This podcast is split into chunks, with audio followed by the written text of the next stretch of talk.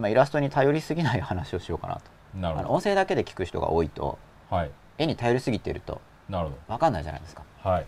で先週は罪悪感処理ってことで、はい。モックアップの話をしたんですけどはい。でモックアップって先週みたいな人分かんないかもしれないですね、はい。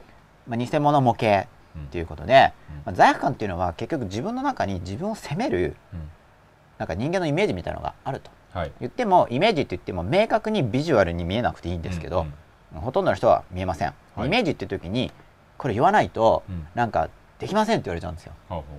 見えませんみたいな。イメージありませんとか言って、はい。だから明確にビジュアルに見える人の方がめったにいないんでうん。なんとなく感じるぐらいでいいんですね。はい。何かが自分を責めている。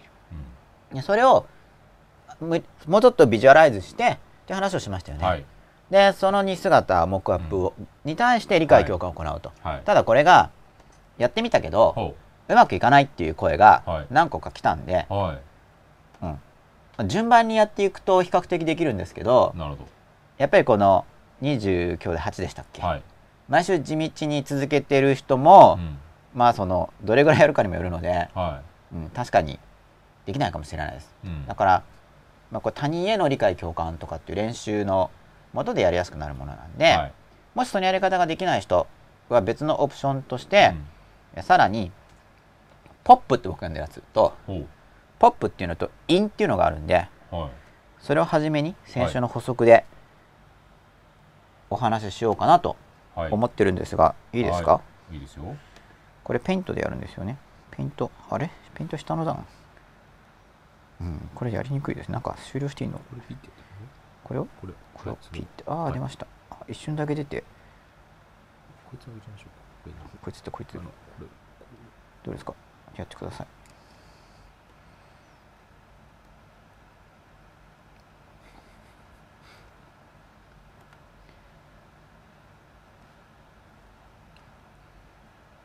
お待たせしてます。あ これを広くして。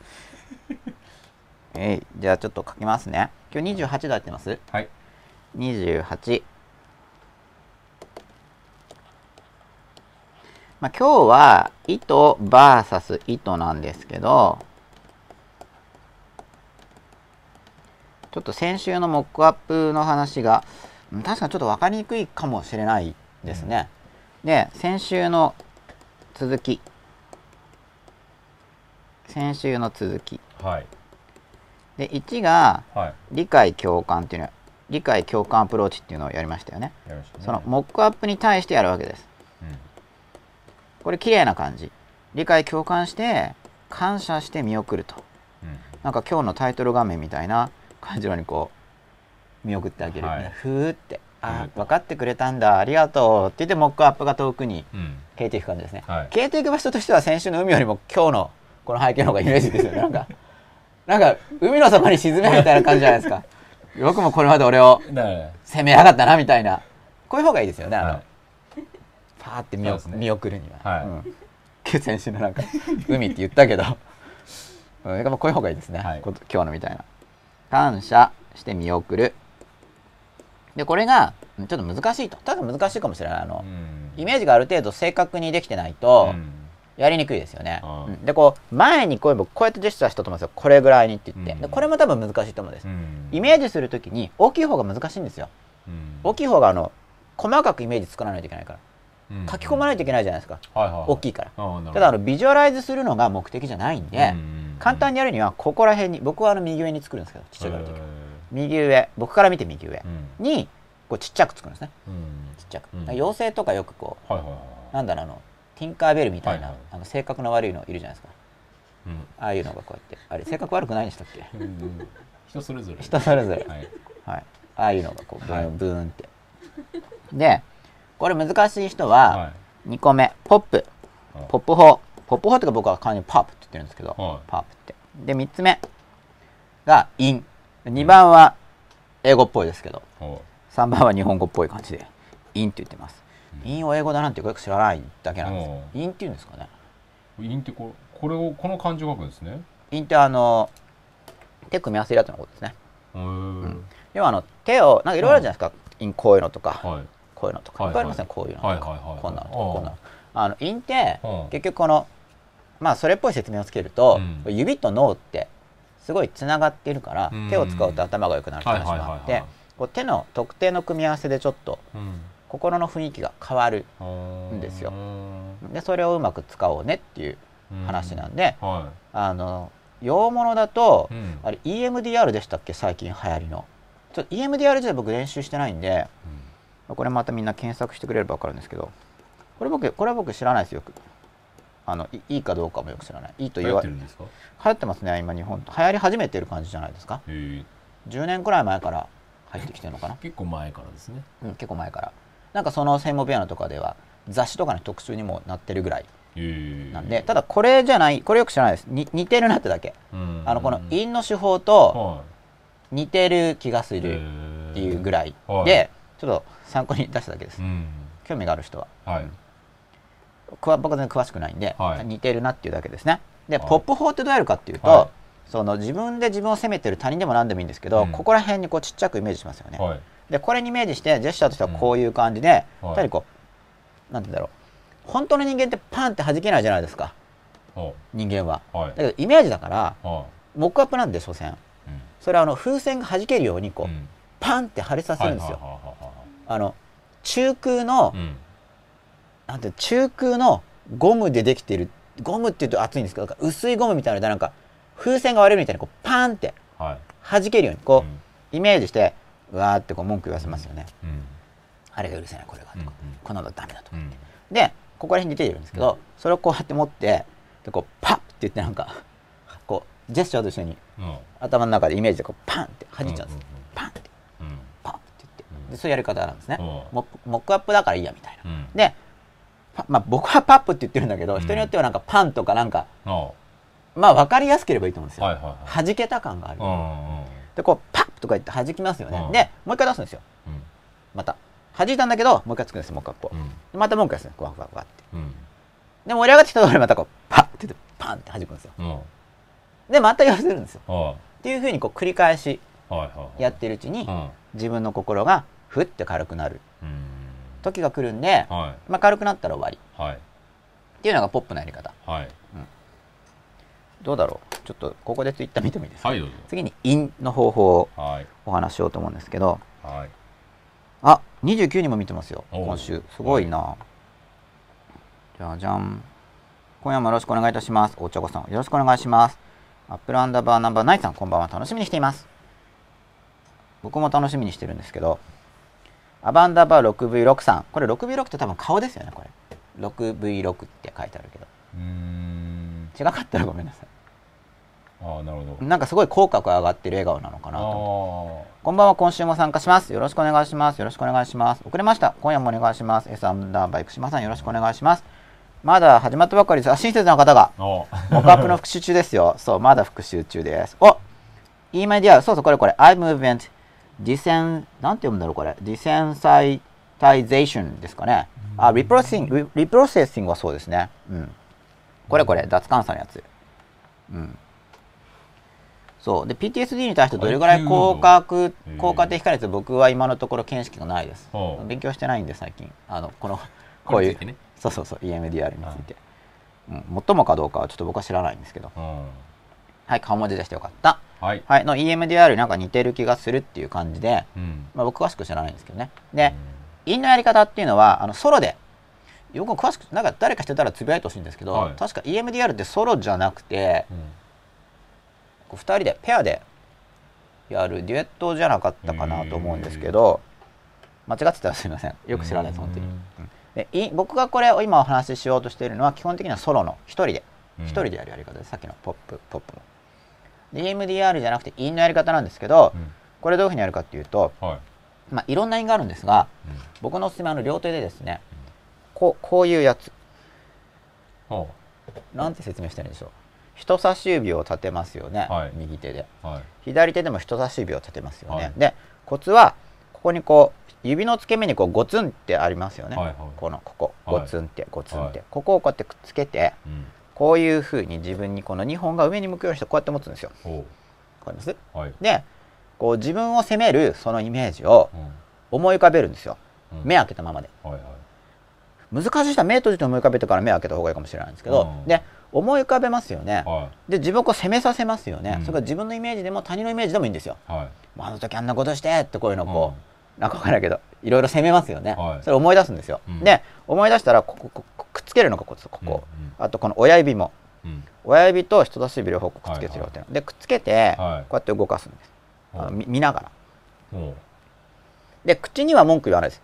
それは。あの初めに再生する時には口に出してうん。その責めるのを言ってもいいんですけど、はい。これやる時は心の中でこう言わせますよね。あるいはその怖い顔とかをうん。向こうがこっちを責めてる、うん。怖い顔とかをイメージして、でもこれを動かすのやる時には声にも出さずうん声にも出さないんですね、うん。でただ心の中イメージだけを見て目でこれをこうやって追いかけるんですこうやって。はいあの追いかける時は単に真横に動かすんじゃなくてちょっとこういうふうにワイパーで拭くみたいにこの人こういうふうに Z 状に。そう Z したり上にしてこうやってやるんです、はい。うん、でまたこれを一回やめてうん。同じですね。もう一回思い返してこう攻めて、思い返してもう一回こうやってやるんですこれでどっかのタイミングでパーンやるわけですいややんないです。これなんですか？やんないです。これこうやってなんかちょっとやってうん。少し軽くなったかなと思ったらまた思い出しますよねもう一回あーなるこほど。う攻めてる。はいはいはい。でまたこういやここの方がいいです。こういうふうに立てるんです。あこういうふうに。寝かさないですね。そうです。こう立ててこうやって動かします、うん。なんか似てるなと思って EMDR に、まあ、こういう因があるんですね。うん。因にはいろいろあるんですよ。おう。ついでなんでじゃあもう一個。はい。ついでだから。連想して。はい。これはモックアップとは違うんですけど、はい。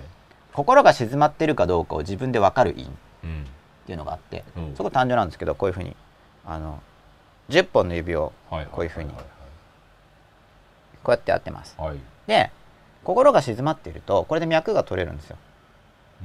あの指先で脈を取るっていう。うんうん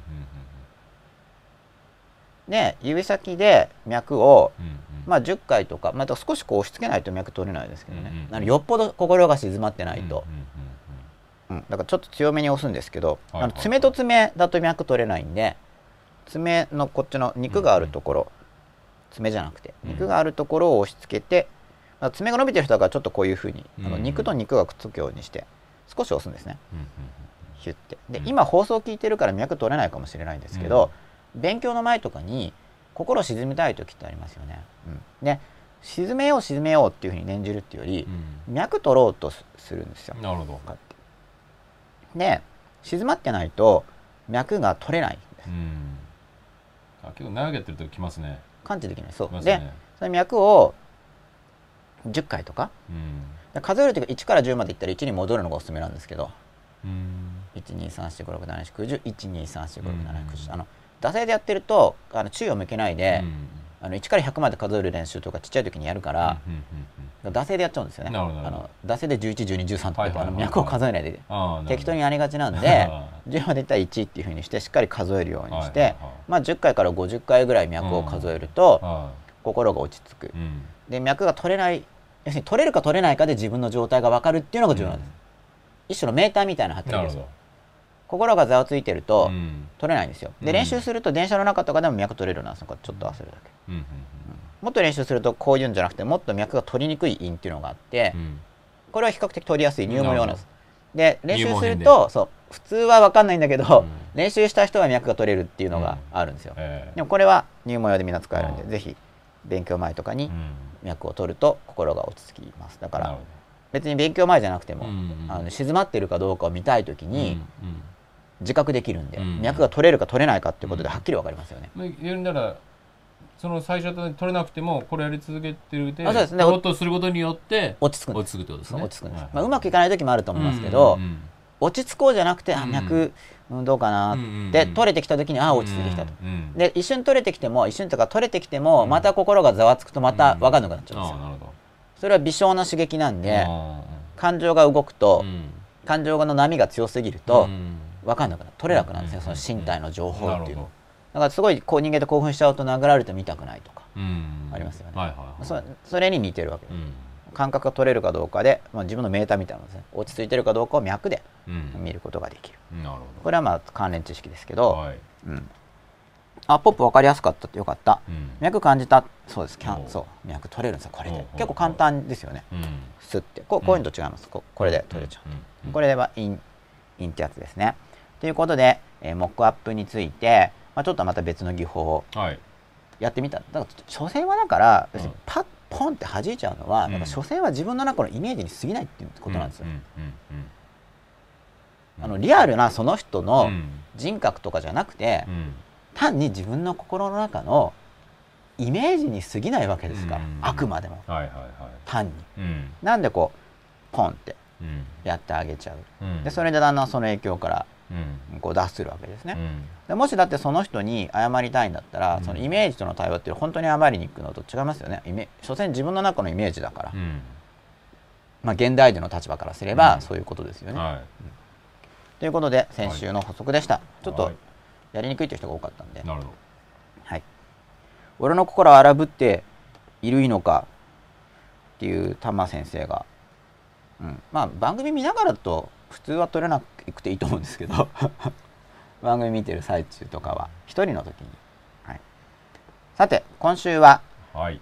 意図 VS 意図っていうことではいお話だんだん進んできてるんですけど、はい。これまで感情管理とかについてうん。いろいろえーお話ししてきましたよね、はい。感情大事だって言って。うん。で感情が荒ぶると理性も低下するし人間関係も悪化するし、うん。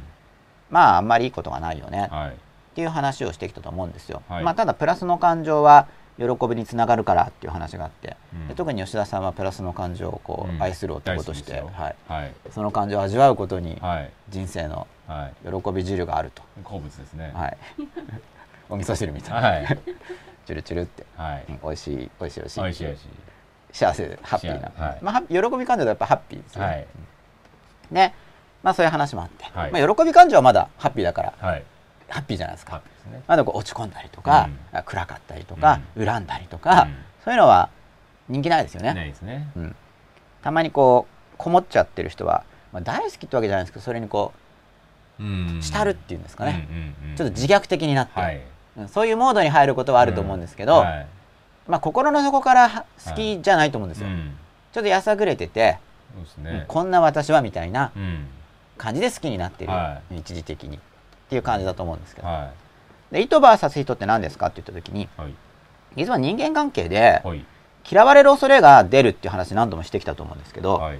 出るんですよ。うん。であの僕はもう出ますよって話ずっとしてきてて、はい。で結構僕が出ますよって話をすると、うん。あの吉田さんがなんか弱いですねみたいな「いいじゃないですかそんなの。恐れなくて」みたいなことをよく言われ続けてるんですけど、まあ出てしまうわけです、はい。現状は。はい。で本を書いても出るんでああなるほど。そう記憶法の時が僕は一番来て、うん。記憶法の時はうん。もう本当別に誰も何も別に家にピンポンとか来てるわけじゃないんだけど、うん。なんか布団かぶってちょっとこうん。う布団かぶるのは一応その方がなんか回復が早いかなと思って。なるほど。でもそれはうん。なんかこう期待に応えられないっていう結局だから嫌われる不安なんですよ、うん。で記憶法だから、うん。読んだけど覚えられないじゃんみたいなはいはいはい。のが怖いわけですよ、うんで読んでも覚えられない人いるはずだからね。やっぱ活用しないとうん無理じゃないですか、はい。全員っていかないだから逆にうん。例えば仮に6割の人7割の人うん。8割の人がうん。役に立ったって言ったとしても、うん。全然変わらないんですけどって人は、うん。いや確実にいるはずなんですよ、まあすね。やっぱ100%どころか、うんいや100%どころかっていうか9割もいかないうん。かもしれない、本とかって、うん。直接教えても結構しつこくやらないとうん。ダメなこともうん。あるくらいだから、まあ、直接は結構粘れるんで教える側も、うん。まあ、あの向こうが付き合ってくれればうん。確率はうん。上げられるわけなんですけど付き合ってくれればなんですけどね、うん。対決みたいになった時はねやっぱり。うん。あの変わりたくない。変わりたいけど変わりたくない、その変わりたくないに対してう、んなんかこうズケズケズケでいく対決みたいになっちゃう場合もあるんで、うん。でも変わりたい気持ちがあればはい。結構なんとかなるんですけど、うん。で書籍とかだとダメな場合もあるし、うん。で直接言っても、はい。例えばその対決が起こる時にはい。やっぱ落ち込むんですよ。うん。でもこの間大量記憶セミナーやりましたけど、はい。セミナーやってもまだ落ち込むんですよやっぱりお僕は。うん。あんなこと言ってしまったとか。結局それはたどるとはい。嫌われる恐れが出てるんですね、はい。やっぱり。なるほで結局ばんなんだろう無難な嫌われる恐れに忠実になって避けるどとはい。何も発言しないとか、そうですね。そっち行きますね。うん。それか発言するのは超無難なことだけを言う。そうですね。皆さん人に優しくしましょうねとか。うん。やっぱ愛,、ね。愛が大事だよねとか、うん。なんかそうですね。覚えるには人それぞれやっぱ楽しくやって繰り返しですよねみたいな、なまあ、そこら辺で止めとけば、うん。まあ、あんまり攻撃されないじゃないですか、なるそうですね。使えねえとか言われるぐらいで。うんありきたりね、ありきたりとかつまんないとか、うん。そうですね。うんうん。まあでもイントネーションとか工夫すれば面白いかもしれないんですけど、うん。まあでもなんかそうじゃなくてもうちょっとうん。こう変わるようなことをはい。相手がですよ。うん。相手に役立つようなことを言おうとするともっとはい。もちろん綺麗な言葉も役立つんですけどね、うん。お客様に尽くしましょうとか、うん。大事だしはい。全然本当だと思いますよ、はい。本当ですけどちょっとそれだけじゃ変わらないかなって人もいっぱいいますよね、うん。そういう方ですね使えないって話なんですけど、はい。い、わゆる綺麗事ってやつ、うん。別に嘘じゃないんですけどね、うん。でもうちょっと突っ込んだ話をすると、うん。やっぱ嫌われるそれがこううわわってくるわけです。ただ僕それは僕の生育歴によるわけですね、うん。僕の小さい時のはい。経験によってその嫌われる恐れが出ている。うん。っていうのもわかるんです。うん。だって全然でも僕以上に確率低い効果しか出せてなさそうに見えるのに、うんわかんないけどあの人前にいる時だけズケズケしてるのかもしれないけど、はなんかあんま嫌われる恐れ出てなさそうな人ってのもうん。いますからね、いいっぱいいるんじゃないですか？なんかよく言い切れちゃうなみたいな。はすごいなみいたいな、いますよね。うんはこれ結構結構来るんですよ。嫌われる恐れが。い。はで来るから表現してるってのもあるんですけどね、うん。なんか乗り越えたくて。いはい。むしろそこ行けみたいな感じで。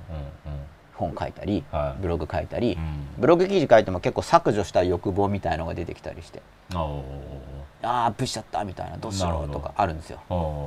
メールマガとかも。ーはいはいはい。そうあるんです。うん。まだまだ、うん。でも弱くなってきてます。はい。前よりは、チャレンジしてるうんうん甲斐があって、まあ、あと、うん。あのやっぱ効果ありましたとかっていうメールが来ると、少し和らぐ。やっぱり、うん。完全に消えないけど。うん。全員から来るってことないんだよっていうう人も、っんていうのを体験してるわけですね、で嫌われる恐れって僕だけじゃなくて多くの人が体験してて、うん。で嫌われる恐れと飲み込まれる恐れっていうのがあるんでああなるほはい。どうん。あじゃあこれ一回あれですね。保存してから次のに行った方がいいかな。消しちゃうより。保存。今日って28そや。のじゃあ28アウトプットしてるはい。精度が上がってるっていううん自覚と、その不安自体に対する恐れが、えー減ってきてるっていう両方あるじゃないですか、アウトプットする精度。ああそうですね。うん、だからその、関連してると思います。うん、その話ですか？うんえっとあこれからするお話ですか？あこれからするお話はまず嫌われる恐れの上流概念。うん。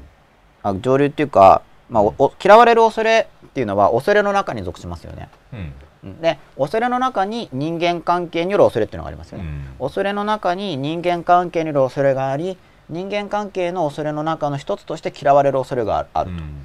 で嫌われる恐れがあってもう一個重要なのがあれ？これですか？はい。1あ細くなっちゃった。これでいいかな。嫌われる恐れ。これ僕言ってるやつですね、人間関係の恐れで重要なものが2つあるんですよ。はい。一つが嫌われる恐れ。うん。もう一個は飲み込まれる恐れ。うんうん嫌われる恐れっていうのはああんなこと言っちゃったやっちゃったあの人に嫌われるかも。うん。うん。っていう恐れ。はい。飲み込まれる恐れっていうのは相手の言うことを聞くがゆえにはいはい。自分自身が失われてしまうような恐れ、うんうん。なんか向こうの方がパワーが強いとか感じて、なんか自分がなくなっちゃうんじゃないかとか、はい今日2番吉永さん多いって言ってましたよね。で1番が多いんです僕は。一番多いですか？嫌われる恐れが強いんです。でもなんかその割と悪いものを見るとえ、うん。悪影響を受けちゃうっていう話ああそれはそれは飲み込まれとかじゃなくて、うん。恐れとかっていうより、うん。そんな恐れは出ないですね僕はそれは、うん。それはあのなんかなんだろう雑菌みたいな扱いっていうか、うん。恐れっていうよりなるほど。近づかないようにしようみたいなはいは感じなんで感情的な恐れが出てるっていうよりは僕の場合はですよ。は避けなきゃみたいな感じ。もうちょっと理性的な感じですいそこは。うん。飲み込まれる恐れってもっともう巨大な存在ですよね。会ったことないけど目の前に例えば悪魔とか来れば。うん。え飲みややばいみたいなやっぱちょっと分かんないけど本当にそういうすごいのがうん。会ったことないし会わないでしょうけど イメージですけどね。なるほど。なんか飲み込みそうじゃないですか。うん。その強烈なの来たら。はうわ感化されたみたいな。会ったことあるんですか？えないですだから想像 話をうん。話が分かりやすくすると思って例え話で言ったんですけどなるほど。例え話がイマジナリーだかはい。ら、まあ分かりにくくしちゃったかもしれない。え割とじゃあ今日は1番がメイン。そう1番。一番嫌われる恐れはがい。について述べようって話なんですね、ちょっとあの全体像はい。どこに位置する話かっていう全体での位置をはい。説明してみました、はい。でこの嫌われる恐れ、はい。うん。恐れって感情ですよね。うん。で感情が出る時にはうんかけがある。はい。ことが多い、はい。うん。きっかけがあって刺激があって感情が出てくるって話を感情についてこれまでうん。お話ししてくる中ではい。何度か出てきましたよね。はい。で今日の意図 VS 意図っていうのは嫌われる恐れを生み出す代表的な刺激なんですよ。意図 VS 意図っていうのはうん。嫌われる恐れを生み出す代表的な刺激になるわけです。うんまあ、刺激があるから感情が出るわけですけどうんあ赤くなっちゃった。ね刺激。で嫌われる恐れを発生させる刺激として超重要なのが意図ほう VS 意図です。う意図と意図がぶつかる。んはいこれで嫌われる恐れが出ることがうんすっごく多いんですね。ほつまり自分がいます他人がいますよね自分が心の中に意図を持ってますよね。意図ああしたいこうしたい意図を持ってる。ううん他人も持ってるわけです心の中に意図。うんこの2つの意図が相矛盾してぶつかるときうんうん対立するときこの2つの意図が自分の心の中の意図と相手の心の中の意図がうん。ぶつかると予測されるとき、うんうん。あるいは相手の人がうん。言語的に表明したり、うん。なんか表情が渋かったりうん。なんか意図が対立してる感じがするうんうん。っていう時のうん。状態を指してえ意図 VS 意図。うん。自分の意図と相手の意図が矛盾対立している状況を指してうん。意図 VS 意図と言っうんているわけですねここのタイトルは。うん。でこの意図 VS 意図なうん。状況に入った時にうん。あるいはそう入ったと感じたとかうん。入りそうだと予測される時にうん。この刺激によってうん。なんか意図と意図がぶつかりそうなんですけどとかうん。ぶつかってる感じがするんですがうん。という時にうん。それが刺激きっかけになってはい。嫌われる恐れが発動するというパターンがどよくあるんですね。だから、まあ、この番組ではうん。よくあるパターンっていうのを述べることであれ？そうかもってこううん。思い当たっていただくとうん。思い当たることがある場合はうん。その人の自己観察が進むわけですよね。ああこのパターンか。うん。でそれを練習するとうん。他人の中にそのパターンが生じた時にあこの人今ああいう心理的パターンに入ってる感じがする。ということで、他者理解も進むわけですよね。うん。で自分の理解が進むと自分に対してのその自分の心がだんだん裸にうん。なってきて、うんそのまあいろいろいいことがあると。いつもいろいろとか言ってるんですけどい。いろいろいいことがあるという番組なんですけど。ということでこれが意図 VS 意図の意味です。はい。でまたツイッターを見てみたいと思いますっていうか吉田さんも何かありますか？すぐお水飲めるから。かんいやいや。単純すぎますか？今日の話いは、やいやそんなことないですよ。うん、はい。まあこれからどういう展開になるのかなっていう。ワクワク。はいわかったですよ。女性を尊敬しましょうって出てますねリスペクト何の広告ですか？女性を尊敬しようって。あれさ吉田さんにしか出てないんですか？もしかして。みんなには見えないのか個人個人違うんですかね？ね。こっち出てないから。こっち出てないです。ね。じゃああれなんだ。属性によってあ僕に対して言われたんであ吉田さんのなんかなんかデータを取られてて女性を尊重しろってどこで見つかったんですかねそのね。この広告打っとかなきゃこの人にはみたいな。本当ですね。僕こっち出てないですもん。なんかの属性情報で。何かしらで。なんかの履歴でこれまでのなんか閲覧したなんかの履歴かなんか。そうですね、うんそれでなんかかなんか女性メールの尊重。文面かなんか。女性尊重ってちょっと言っとかなくちゃっていう。すごいですね。すごいいですね。びっくりしましたびっくりねしましたね。吉田さんになんか個別に出てたんですねじゃじゃーん。あここからですね。頑張ってこの番組中に脈が取れるような努力をしてみます。玉先生。うん。まあ番組中でもいいんですけど番組が分かんなくなっちゃうんで番組後でもいいですよね。やっぱ番それ取ろうとしてると、うん、あの分かんなくなっちゃうと思います。えちょっとこれ真っ裸のこっちで見た方がいっぱい見えるんでみんなのが。あれもしあよかった。はい。嫌われると思うと怖いですよね。深夜青さん。そうなんですよ。それが嫌われる恐れです。うん。嫌われる恐れが出てなければつまり嫌われても俺は行くみたいな。そういう時もありますよね、うん。気にならない時も、うん。嫌われてもいいんだ。こううん。強くなんか守れてる感じ。自分が、そうですね。うん。そういう時もあるんですけど、うん。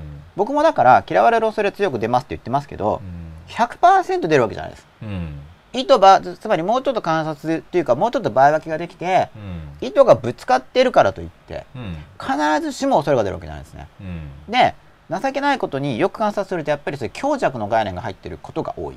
うん。例えばまあよく子供がバカにされる理由でもあるんですけど子供とかって弱者じゃないですか。弱い存在、はうん。そうすると弱い存在に嫌われてもまあ大丈夫なんじゃないってことになるとあんま嫌われる恐れが出ないんですよ。うんあの所詮気にしてないから、はいはい。てか大丈夫と思ってるから、うん。大して力がない。つまり、はい。嫌われる恐れの背後には、うん。自分をどうこうできる力への恐れっていうのがあるんですよ。うん。向こうの力が強大であるから、うん。その何かしら強大と感じているのでその強大な力が自分を嫌って自分に害悪を与えたらどうだろうかと。つまり嫌われる恐れっていうのは結局嫌われること自体を恐れてるんじゃなくて自分自身が攻撃されることを恐れてるっていうことが多いっていう感じですね僕の場合は。うん。なるほそうだから力が弱い存在に嫌われてもあんまりうーってこうぐさっとこないわけですよ。でそのただその力の大小っていうのは所詮主観的なスケールなんで、どうん。うん。何かしらもっと正確に言うと自分自身に対しての影響力を感じてしまう場合っていうことですね、うん。力が強いっていうのは。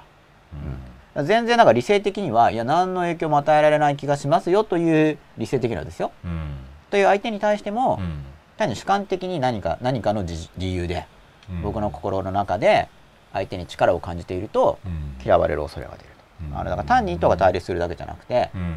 向こうの意図がこちらを嫌った時に、うん。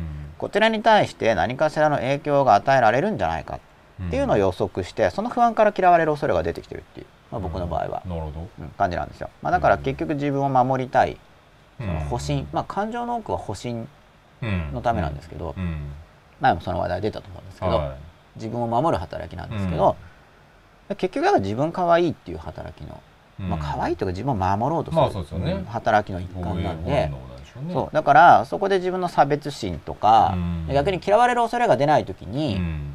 ね、愛情があるから出ないんだったら素晴らしいんだけど、うん。自分の場合なんか差別心とかがあって、うん。相手を弱く見てるから出ないってこともあるわけですよ。うんうんそれは嫌われる恐れは出ないけうんど、うん。まあ同時に差別心が出てるんで、うん。まあ、だから結局その同レベルの人格の中に入っちゃうんですねだから嫌われるどっちに触れるかってだけでうん。嫌われる恐れが出る側に行ったとしてもいまいちだし、うん。単にその差別心があるからうん。恐れが出ないっていうのもいまいちだし、うん。なんかもっと、ね、相手に愛情を持って、うん。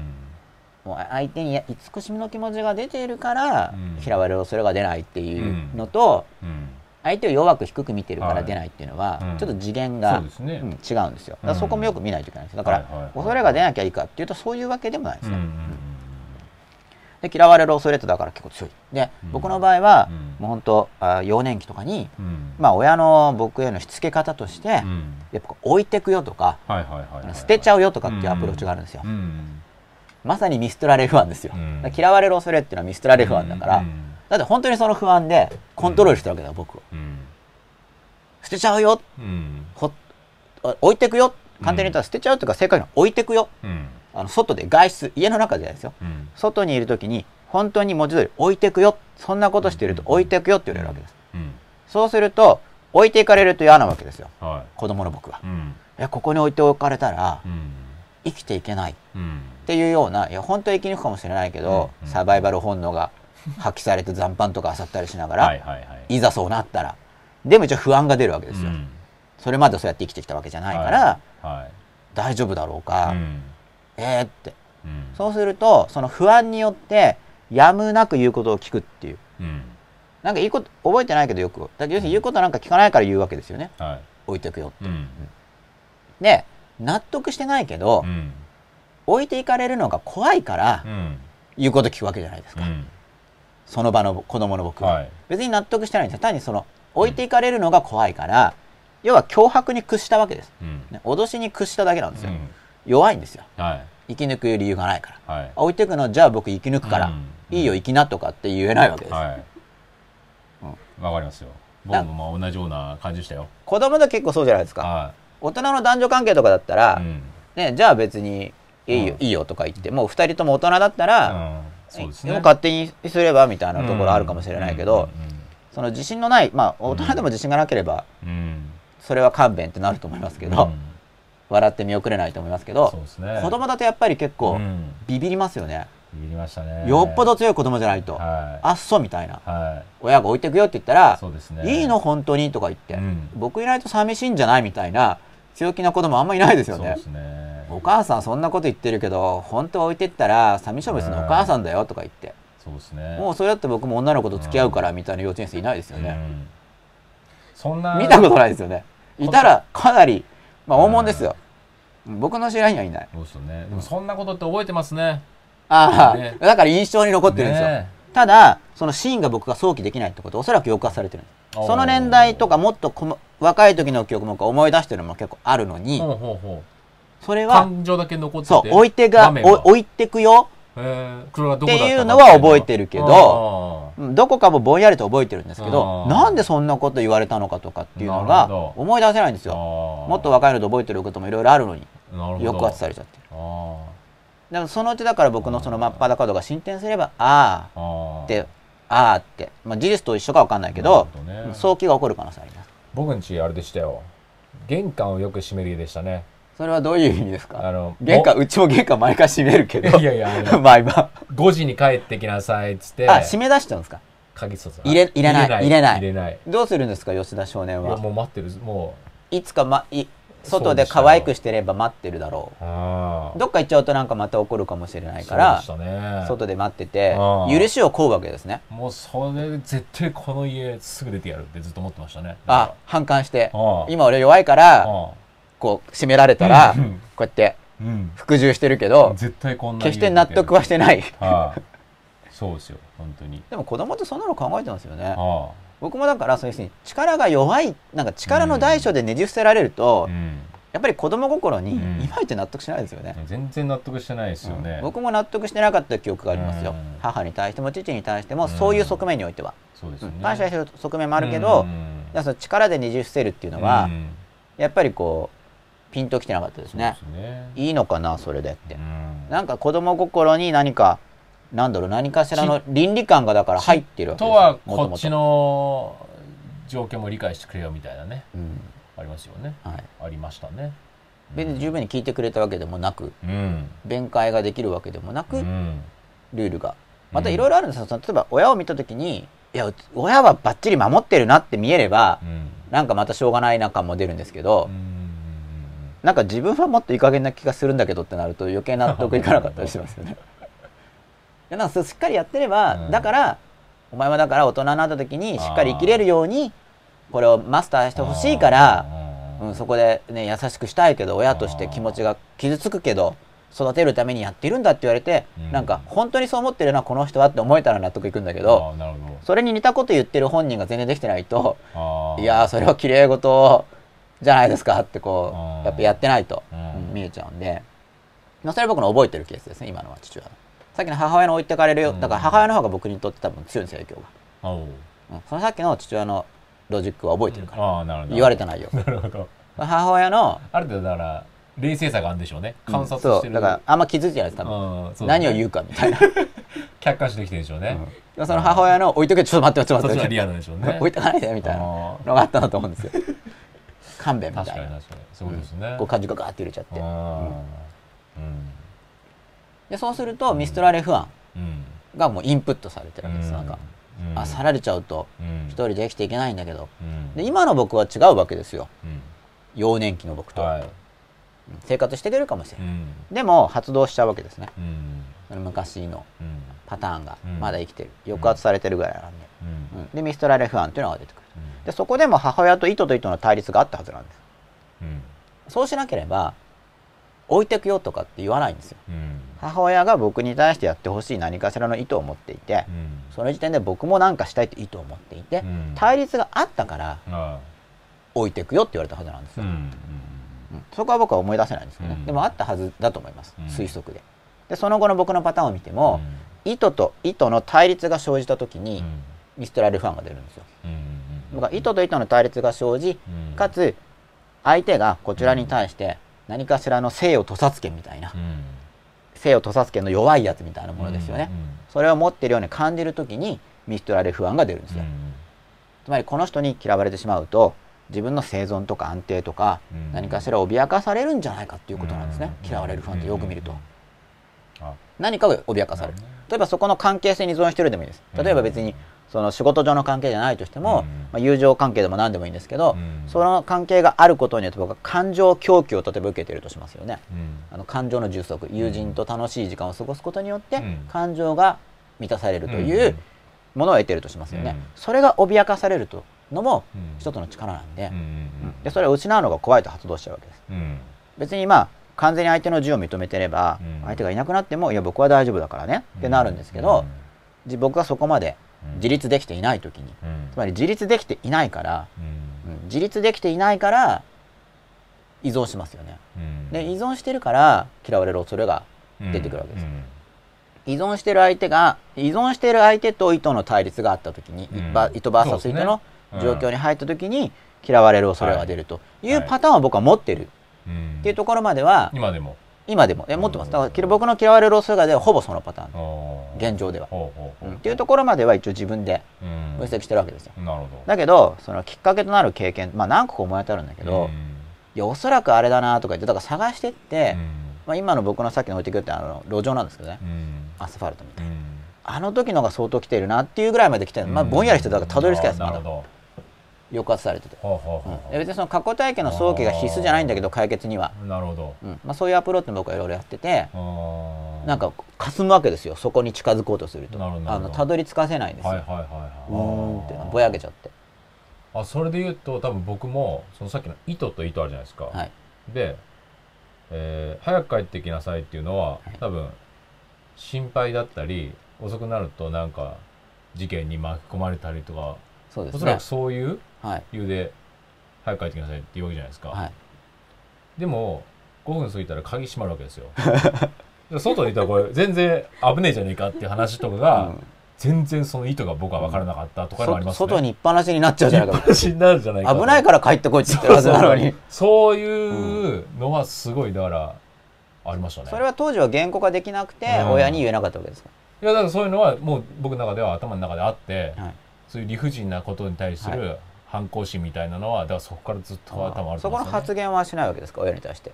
あしてないですね。やっぱ言ってもわからなそう。分内側にこもったと思いますね、うん。そういうの。言わずに。言わずに。あ告白できず、うん、そうですね。まあ、告白できないのもやっぱり嫌われる恐れとかかえって怒らせて言ったらなんかかえって火をつけてしまうとか、っていうかそれよりも、もう18になったら絶対出てやるっていう気持ちだけをずっと何歳くらいですか？小学校とかですか？あじゃあそれで10あ18ってやっぱりあの世間の大人基準。大人になったらで自分で稼げるという、はい、ああ、そうですね。結構でもそういうのってあれですよね、あの原動力になりますよね。なりますよね。多分僕もうん。自活しなきゃとか、うん。自立しなきゃとかそうですね。あの稼ぐ先には自由があるぞとか、うん。本当そうでしたよ。なんかねそういう言い方またされてるんです、僕は親に。うんうんうんうんあ僕もそうでした。あの要するに稼いでないんだから 言うことを聞けよみたいに。要するにまあ一般えよく言われるのは誰のかお金で食えてると思ってるんだみたいなね。そうなんですよ、ね。でなんかそれなんか、うん、そうそういうこと言うわけですよ、うん。言いますよね。ね、うん、誰のお金で食えてると思文句あんだったら出てけっていうのはよく言われましたよ。らそういう感じでした。言われるたうんんびに出てってやるっていうの。は、文句あるけど今すぐ出てけば嫌だから我慢してるわけですねじゃあじゃあ今日出てけって言われるとちょっと嫌だから。ね。もうちょっと体大きくなって。もうそれで19だから18でここででもうとにかくお金ちょっと貯めなきゃいけないですか、はい。19で出た時の自由度は半端なかったですね。ついに？もうそっからずっとハッピーですね。あもうあハッピーなんですか？よかったじゃないですか。もうずっとハッピーですよそっから、い。いですね。うんそれやっぱりなんか、うんね、刺激っていうか、ううんん、ためになって、そのだから窮屈感とか、はい。拘束感とか、うん、そういうのはもういまだに全くダメですね。あ思い出されちゃうわけですね。もうだから多分そうだ、うん。そこでだからなそうですね。なんか形成されたんでしょうね、うん。僕もだからやっぱふ自由を求めて仕事してるってずっと言ってるんですよ、自由を求めて仕事してるんだと。うん。でそれは通用しないよとかって言われるんだけど、うん。やるってきた何度も。だけど、通用しないよっていう人は通用しないんじゃなくてう、ん。それは俺にとって都合が悪いって言ってるだけに見えるんでどうしても、相手の人が。はそれは俺にとって都合が悪いんだけどって言ってくれる人の方が素直な感じがするんですよ要するになんかそれは僕にとって都合が悪いからっていう。真っ裸度が高いね。そう高いと思うんだけどうん。それを通用しないよって言われるとあああうっさんくさいなってこう違うだろうって。ーうん。そうか通用させてやるとかって別に思うわけですよ、自分の側として、うん。いやこれは確かに世の中に通用しないなっていう話だったら、うん通用しないって言われて、通用しない気がするわけですよ、うん。でもこれ世の中に通用しないんじゃなくて、うん。あなたに都合が悪いんじゃないのっていう時はこう納得いかないわけですそうですね。通用する気がしてるから、うんうん通用はする。要するにぜ万人に通用しないだろうけど、うん。うん世の中に通用しないと結局どこでもダメだよみたいな意味じゃないですか、うん。それはないなみたいな。は僕は嫌だよっていう話を世の中に通用しないって言い換えるのはちょっと嫌だなっていうかそういう人のもとで働きたくないんだけどなみたいな。いだからそんな話してまた僕のパソコンだけリスペクトガールズっていうのが出てきましうん、これなんかなんか単語を取られてますよね。どこかで。こっち出てこないから何度も何度も。た何度も何度も。なんかなんかなんだろう禁止ワードみたいなのがどっかで使ったじゃないですか。女性蔑視ワードみたいな、差別的な発言が。うん、なんかたまあそんなことないですよ。しっかり分析してないでしょうけど、はまあすごい単純な仕組みで出してると思いますけどね。ねすごいな、うん。そしたら。まあ、将来はだからすごいもっとピンポイントでしっかりやると思いますけどまだまだそこまで内容分析までは、そうそうね、うんまだできてないと思う、うん。いくら Google さんとかでも。うん。ということで、まあ、ちょっと Twitter 見てみたいと思いますね。は嫌われる恐れ。うん、そう、嫌われると思うと怖いんですよ。強行法役立ってます。どうもありがとうございます。リアルタイムでお礼申し上げます。アバンダーバー 6V6 さん、ありがとうございます。そう、強行法は、まあ、うん今日のそのポップアップの話とかもありましたけど、うんまあ、試験に受かるっていうのもあるんですけど、ほう試験に受かるだけだとしたら、うんまあ、受かるだけでもいいんだけど、はそんなにそこまでいらないって感じもするんですよ。まあ、受かるだけだったら、うん。ある方が楽ですよ。うん。なんかもっとより高級な準備をするみたいな感じですね。うん。強行法までやって試験対策をするのは。うん。だって強行法やらないで受かっている人の方が多いわけですよね、そこまでやらなくても、はいはいはい。で僕はだからそこまでやらなくても派だから、うん。本当言われたんで、うん。そのセンター10分切りとか挑戦してたじゃないですか、うん。誰と戦ってるんだって言われるんですよ、だっていらないじゃんって。いやいらないんですよ確かに、はい。受かるだけだったら。あ誰となんですか？やっぱ自分の中の何かと戦ってたあんですよね。僕だから当時多分あのこれ父親がロサンゼルスオリンピックとかの時に、うん。こういうの人たちはすごいみたいなこと言ってたと思うんですよ。カール・ルイス。カール・ルイスっていうかあのカール・ルイスじゃなくてもっと普通の日本の選手とか。彼らとか彼女たちは本当にすごいみたいな。ロス五輪1984年。ああいう人たちはすごい練習してて、うん。実にすごいんだみたな、はいいはいはいはいでそうするとうん。別に僕と比較してないですよ。比較級で言ってないですよ、うん。ああいう人たちはうん。健一よりすごいよって言ったわけじゃないです。父親がテレビ見ながらそう言ったわけではない。です言語的に明示的に比較級で、なるほど。うん。まあ、比較級って日本には比較級ないけど。うそれが自分に言ってるっていう。そうだってでも本当は比較してるはずなんですよ。だって彼らよりうん。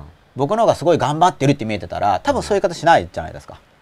ああ。なるほわざわざ、自分かもしれないじゃないですか。お父さん自分が見てて自分と。うん、かもしれないけど、うん。やっぱテレビを見た時にすごいなーって思うことは、やっぱりそそうみ身近な中でそれが一番すごいと思ったから言ってるはずなんですね、うん。もちろん積極的に比較しようって気持ちはうん。なかったかもしれないけど、まあでも価値観の中でうん。当然向こうの方がすごいよねっていうのがあったと思うんですね。うん。なんかそれを感じて多分取ってておそらくは。うん。だって僕はだって高校の時とかうん。ライバルはオリンピックに出る人だったか。らその向こうがうん頑張って練習していると。うん。それと比べて自分は受験どこまでやってるかな、なるほど。うん。っていうのを考えてたの本え当に負けたくないなみたいな。多分そこと戦ってたんですだアスリートなんですねうん、だからもうパッ時間計って小学校の時本当に陸上のストップウォッチ僕測ってましたなるほどなるほど。まだキッチンタイマーとかなかったからあの頃。陸上用のストップウォッチとポケコンでタイマープログラミングしてやってたんですよ、うんうんまあ、今でもタイマータイマーって言ってますけど、はいはいはいはい。まあ、今度子供を勉強好きにする本でも、うんうん。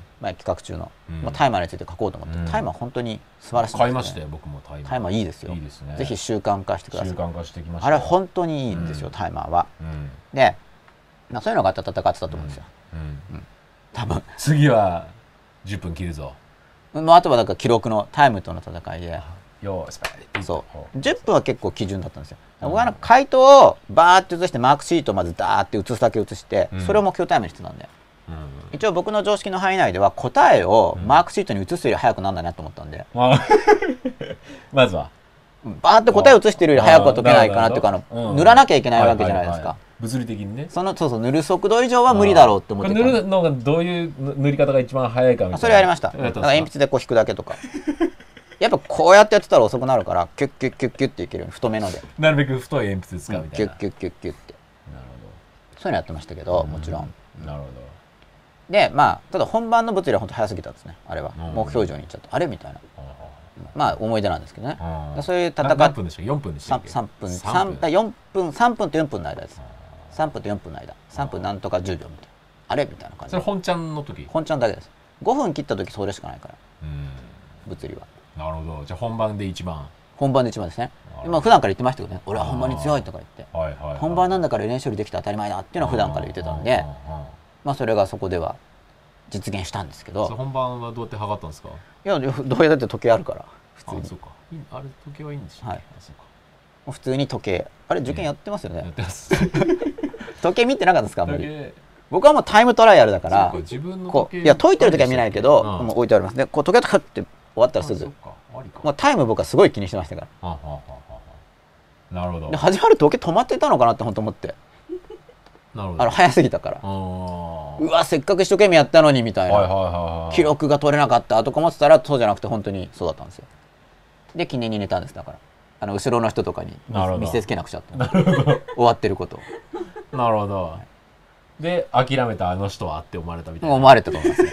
模試の時にも言われてました。よなるほど、なんか出れたんで当時の予選模試は,、はいはいはいあの10分以内とかで本番のセンターは確か10分だと出れないんですけど模試だと出れたんで、うんうんうん、一応クラスメートに明示しなくちゃと思ってこなるほど。う出して出てったんですよそしたら嫌な感じっすね。やでもみんななんか解いたって思ってなかったらしい。後で聞いたら。はあはあはあああみたいな。はあなるほど。あもう投げたわああもう投げたんだ。はやみたいな。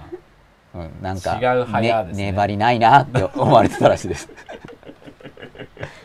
なるほど。まあいろいろあったんですけどね。はいはいでツイッター見てるんはいですけど、あそうそう記憶法に対するお礼が出たんで記憶法ああそうなんか記憶法は、さらに今やってるようなモックアップとか、うん。過去の記憶へのアプローチですよね。記憶の扱いが上手になると、うん。人生が試験に受かるだけじゃなくてすごく変わるっていうのが僕の実感なんですよ。なんでかっていうと僕らの幸せっていうのはほとんど感情なんですよね。うん。感情が苦しいと不幸せで、うん。いや肉体が痛いのも苦しいですよ。うん。だけど多くの人は、うん。もちろん肉体痛い人は大変だから、うん。病院とかで治してもらうのがいいんですけど、うん。多くの人は心の苦しみが苦しいんですよ今、うんほとんどの人は。それは間違いないですそうですよね。うん。で心の苦しみを作ってる多くが、うん。記憶由来なんですね。記憶由来、うんうん記憶に記憶の中にある感情とかうんうん判断にようんってうん今のうん。感情が苦しくなっちゃうんですよ、はいはいはい。うん。はい。でここの扱いをするときにすごい練習になる試験対策は、うんうんなんでかっていうとあの正解がある記憶だから、うん。フィードバックがあるんですね、うん。きちんと覚えられてるかどうかっていうフィードバックがあるから扱いが上手になるんですよ、なるほ初めから正解がないやつでやっちゃうと、うんうん合ってるんだか間違ってるんだか基準がないから、どうん人って自分に甘くしちゃうと、うん。自己正当化で甘くしちゃうと、うん。練習にならないんですね、うんうんなんかそんな気がするで言っちゃうんで、全部、うん。うんだから試験対策とかをすることで、うん。記憶の扱いが上手になる。なるほど。そうすると自分の過去を扱うでも、うんうん。過去を扱っていると結局その証拠がないと、うん。なんかそんな気がするだけでいけちゃうんで、うん。定期的に客観的な知識。うんを使って練習した方がいいと思います、そうしないと思い込みの世界に入り込んじゃう可能性があるから、なるほど。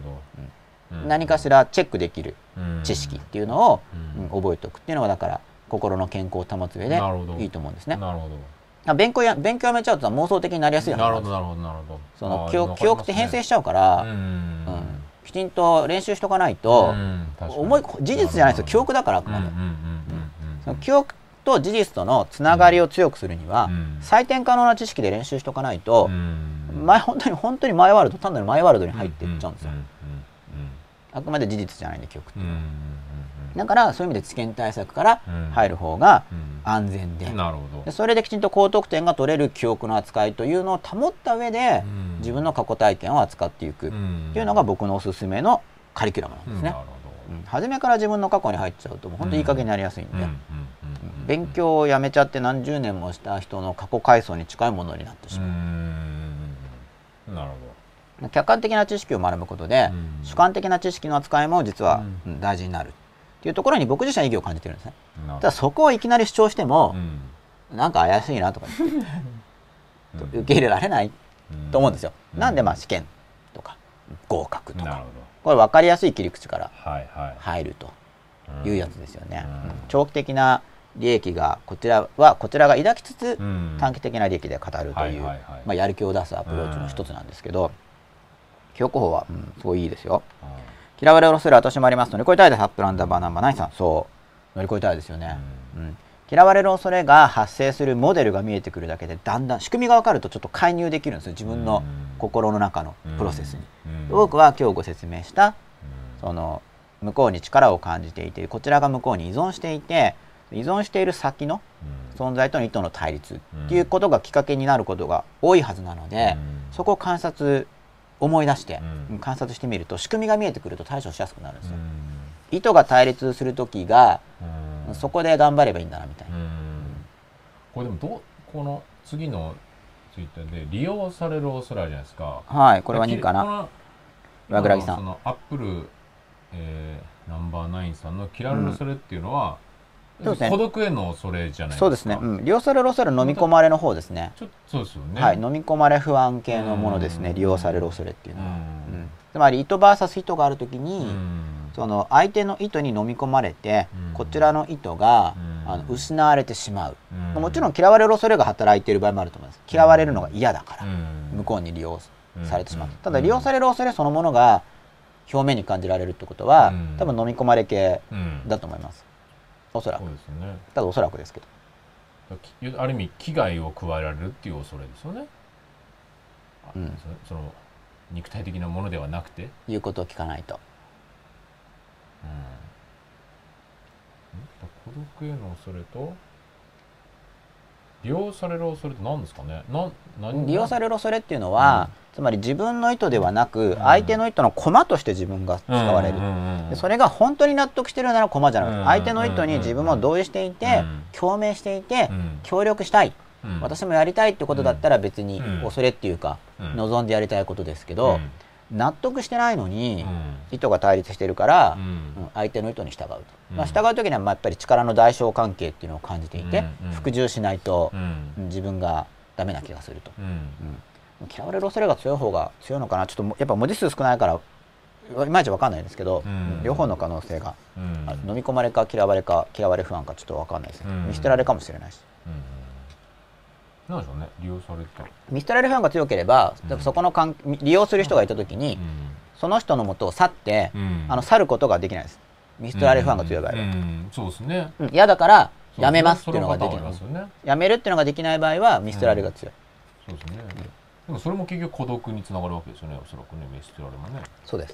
ね。孤独で孤独が嫌孤独ではダメということですね。嫌われたか嫌われたかもと思うこともありますが子供みたいに忘れてかっこ忘れたふりをしてあっけらかんと相手に何事もなかったかのように笑いかけるよう心がけています。時々引きつりますがアバンダバー6 b 6さんそうですね。当面の、うん当面の状況のうん。切り抜け方、うん。うんまあ、その場の雰囲気を悪化しないままでっうん。ていうアプローチですよね、うん。まあ、これはだからその相手とのやっぱ関係性によるんで、うん。うん理解される理解し合いたい大切な相手であれば、うんまあ、前から言ってるようなその告白とかをして、実はこういうアプローチをされると、こっちにその、ね、嫌われるんじゃないかって恐れが出るんだけどっていう告白とかもやっていって分かり合うのがいいだろうし、うん。でももともとそこまでの深い関係を築く相手じゃなくて仕事上とかのドライな関係だとしたら、うん。ドライでもやっぱドライに行くっていうのも大事うん。なんですね。うん。うん。まあドライな関係がうん。ない方が楽な、ない方が充実してる気はしますけど、うんでもまあ事実上しばらくはあると思うんで、うん。目的意識を持って人間関係を構築しない限り、うん。事実上いっぱい出てくると思うんですよ。うん。まあ、もちろんコンビニで物買ったりとか、うん。そういうレベルではドライな関係は残ると思いますけどもうものすごいドライじゃないですかそこは。うん。もともと。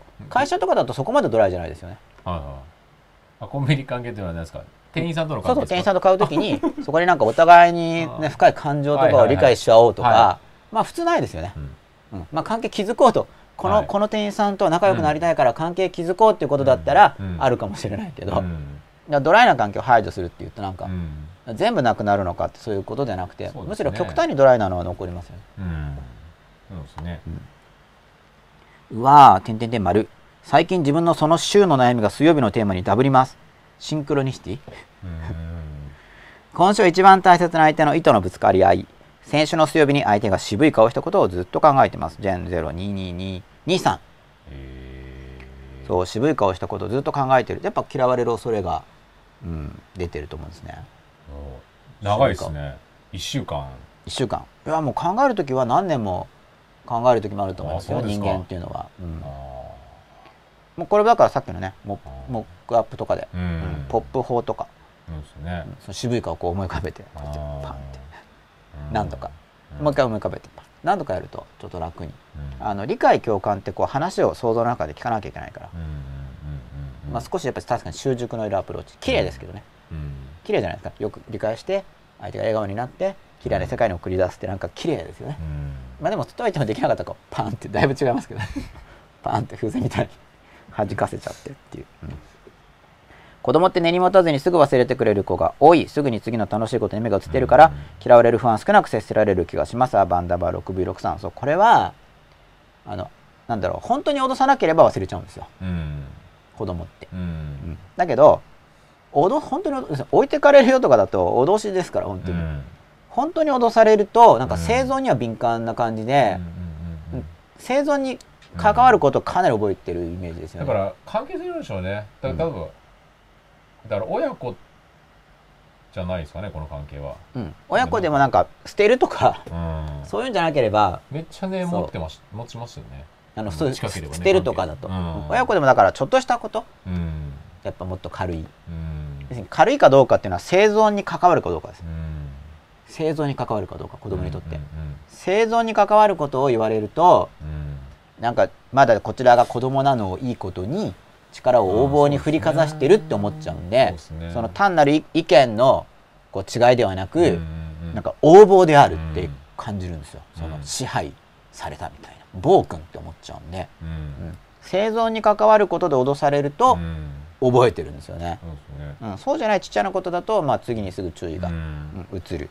ちょっと動物的な感じそこは。でもあと大人はそう思ってるけど、うん結構子供はしっかり覚えてたりあそう根に持ってるけど、なんかさっっきのうん。このアバンダーバー 6V6 さん。が34分前ってやつだと、その子供みたいに忘れたあっけらかんと相手に何事もなかったかのようにってのやってるじゃないですか、うんそうするとこのアバさんの付近の子供は、うん。アバさんのパターンを学んで、うん。同じことやってる可能性も結構高いと思うんです根に持ってるんだけど、ああっけらかんと何事もなかったかのようにうん。接してるだけの、そういうね可能性も結構ありますよ。意外になんか思いやり心があったりするんですよね。うん。大人を傷つけ大人をないように。傷つけないように。大人を傷つけないようにとあと自分を守るため、そうですね、うん。そうそうだからそういうね。子供らしい無邪気な笑顔をしとかないうん。と、そうまた捨てられるみたいな、ですよね、うん。うんそうしないとなんか何々ちゃんちのこの子子は可愛いとかって言われるから、ちょっと無邪気な笑顔を作っとかないとみたいになっちゃうんですよね、だからそれもさ比べられると。生存本能みたいなそうですね。働いてますよね。ちっちゃいから。うん。大人でもやりますよね、うん。男でも女あでも。りますありますあります。いや多分それはうちの娘でもありますからね。そんなのはい。全然、それやっぱりこうお互いに真っ裸にやっていかないと、あまあ、真っ裸の 反対ですからね、うん。とりあえずここあは子供らしく無邪気に行こうみたいな、うん。うん。心には根に持っているけど、うん。それはなんか見てろよ大人になったらみたいな感じで、そうですよね。グッて思っといて。顔ではなんかもう忘れちゃったみたいな感じで「忘れちゃったあーい」とか言って。言ってるのにでも親はなんか親はなんかもうバカだなとかって思って、うん。中ではこう見てろよみたいな、うん。それ結構あると思いますけど実際は。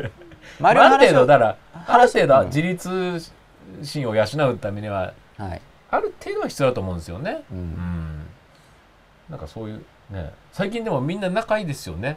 親子。親子のね。やっぱりあれは仲良くしようっていいううね。うん。前の前のその上下関係の反動で、あの友達みたいな。うん。友達親子、うん。まあ、基本的にはいいことだと思いますよ僕は。うん。抑圧よりは、うん。まあ、もちろんそれぞれ弊害はありますから、まあね。うん。じゃあ、ね、支配的な親子と友達親子でまた、まあ、こう振り子のようにうん。少し反動がありながらもまあ螺旋ですよね、はいはい。だんだんよくはなってきてると思うんですけど、うん。それ確かにまあ抑圧がいいでしょうね。うん。単なる横暴なやつよりはいいと思いますけど。甘い方が。まだ。まあそれでダメになっちゃうっていう面も確かにあると思うんでうん。それはまたゆ揺り戻しがあってさすがにこれはちょっとそううね。うんうまく育たない、うん。それはやっぱりもともとうん。うまくいってるうちもあるはずで、うんややっぱうまくいってるっていうのは普通にやってるだけだと思うんですけど、うん。普通に、そうでしょうね、普通に誠実に、うん。普通にだから真っ裸度が高いそうですね。脅す時は脅すだろうけど、うん。まあその脅すことにはきちんと根拠があるっていうか、これはもう本当にもうどうしてもこの時点ではそうしないと、うん。もう危害があるから無理やりやったんでっていうのが、まあ確かにそうだなって思えるような話だったら、うん。まあしょうがないなと思いますからね、うん。それは。うんそうじゃないとなんか理不尽だなってなっちゃう。うん。やっぱり理不尽かどうかがすごいうん。重要だと思います。そうですね。うん。理不尽じゃなければ、やっぱ分かるんで、そうですね。確かに確かに、ああ、自分が悪かったな、うん。みたいに。あとだからその親もミスした時にねそれを認めるみたいうなね。そですね。あれは、うん。間違っちゃった。うん。親がなんか完璧じゃないと、うん。言うことを聞いてもらえないと思うと、うん。完璧なふりをしちゃうんで、そうですよね。そう。完璧なふりをしちゃうってまた真っ裸じゃないっていうか、ん。そうですよね。完璧なふりをしなくても、別に言うことを聞いてくれますからね、うん。完璧じゃなくても、うん。別にだって子供より上手なことなんて絶対いっぱいあるわけじゃないですか、うん。そうですよね。ものすごくたくさん、うん。完璧じゃなくてもより上手な人の話とか、うん。より経験のある人の話って人は聞きますよね、うん。だってどんな教室に習いに行ったって、うん。先生が完璧とか、うん。もう世界ナンバーワンとかってめったにないわけで、そうですね。でも別に習い事に行ったらうん。聞きますからね,、そうですね。自分より上手かどうかっていううん。とこだから、うんまあ、子供子供ともだからよくこう腹を割ってっていうかうん。だから子供の言うことを否定しちゃうと子供ってやっぱ弱いから、もう見事にすぐ言わなくなっちゃうんでうんうん。そうですよね。すぐ言わなくなる僕もだって言わないって話何度もしてますよね、うん。ヘリクスとかって言われるから、うん。もうすぐ言わなくなっちゃったんでうん。うん。一応ニコッとはうん。うん途中から練習しましたからそれもお話ししましたね。言わないとやっぱこう仏頂面になっちゃうから、うん。笑わないとそうですね。それも指摘されたんで。つまらなそうな顔してるって。不満ぐらいで不満があるからなんだけどなって思うんだけど、はまあそれもまた不満なのかっていう感じで、はい。顔に出ないように頑張んなくちゃって、はい。でもそれはなんかねじ曲がるから、うん本当は良くないですけどね。そうですね。本当は僕は十分に強ければ、うん。ガシガシもっと、いガシガシね。ね、ヘリクスって言われても、いうん。やちょっとはやったんですよ、はいはいはい。理屈にへなんかないだろうとか、だけどもっと徹底的にできずに結局折れてしまったのは、はい。僕が弱者であると、うん。そうですうん。ねここで関係が破綻したらうん。生存できない気がする。うん。って思っちゃったからうん。折れたわけですよ、うん。結局、うん。弱いから折れようってことですよ、うん。でそんな弱い自分が嫌いなわけですだかうん。ら情けないわけですよ。はそういうなんだろう挫折感みたいのを子供の時に持ってるわけ。いうん。だって折れた理由は弱いからだかうん。らじゃあ自分が強くならないとう、ん。嫌な思いなんですよその弱く取れるっては、はい。だから僕はその相手の気持ちを傷つけたくないから愛情で折れたわけじゃないです、うんうんうんなるほど。子供の自分が弱いからうん。やむなく折れたんです。うん。愛情で折れたんじゃないんですよ、うん。そうするとそこでこうじくじたる。弱いから折れなきゃいけないんだ。もっと強くなってやるっていう気持ちが当時出ているわけですね、はいまあ、吉田さんでも似てる気持ちが、うんうん出たんだと思うんですけど、うん。もちろんそれは成長のバネにもなるんですが、うん。まあ、裏からの動機なんで、どそうですね。うん。本当は表からの方がいいんですが、うん。まあ、でも現段階の文化では、うん。結構多くの人がやっぱマイナスから入るっていうことが多いと思いますね、みんなの話を聞いてても。うん。むしろ、うん。うん。マイナスでバンって跳ねる人が跳ねる人の中では多く、プラスから行く人は本当に恵まれてる人で、まあね。ニュートラルの人はあんまりやる気が出ないみたいな、うんプラスも相当突き抜けたプラスでしょうね。もう本当にプラス、不安っていう概念がしありませんぐまあ、らいの、ね。イケイケの、ね。うん、自尊心高い、うん。それはもう初めから教育方針がしっかりしてないといけなくて、うん。で教育方針っていうのも結局その親自身も人間だから、うん。方針って言っても形式的に言ってもできないんですよね、うん。だって感情が出るから、うん。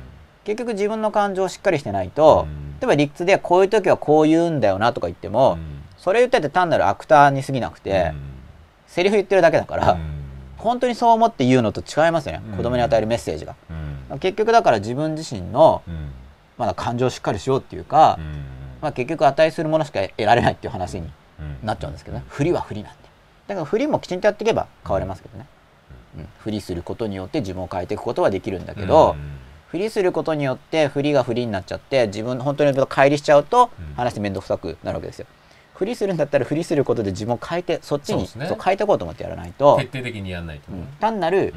こう自分が分裂するんで、そうですね。別の顔を持ってるだけになっちゃう。うんうん子供の頃にうん高校生くらいになると逆に親に反抗したり出ていけって言われて本当に家出する子も出てきますね。玉先生さん。そうそう自分の力に対するうん。こう自信がうん。できてきたんですね高校生になって、うん。で幼稚園の時でも自信があればきっと産んで出たんだけど、うんまあ我慢してたんでしょうね。はいはいはいでなんか納得いかないからそれ違うだろうと思って、うん。ある程度行き場に目処がついたうんうん。そう事実で示したわけですね、うん。子供の頃に力でねじ伏せられた記憶が僕にもあります。そういう記憶って皆あるでしょうか？自分は特別なのかと思っていました。迫田悠馬さん。あこれはみんなかはわからないですけど、うん。相当な人が思ってますね。う、ん。なんか僕が僕の周りでうん。こういう話ができるくらいコミュニケーション持ってる人、まあ、もちろん僕の周りには僕に似てる人がうん。集まってる可能性はあるんだけど、うんこの自分は特別というほどの少数派ではきっとないと思ってます、うん。ね、僕の周りだけはひたすら少数派だったら、うん。ね、1億人ぐらいいますから。うん。でもおそらく特別じゃないと思うんですよ。でもどうなんでしょうね。だからもしかしたら今思うのは、うん。今ってうん。教育書みたいなのって山ほどあるじゃないですか、はい、でもその僕らみたいな1970年代のはい、ベビーブーマー世代、親の親って、はい。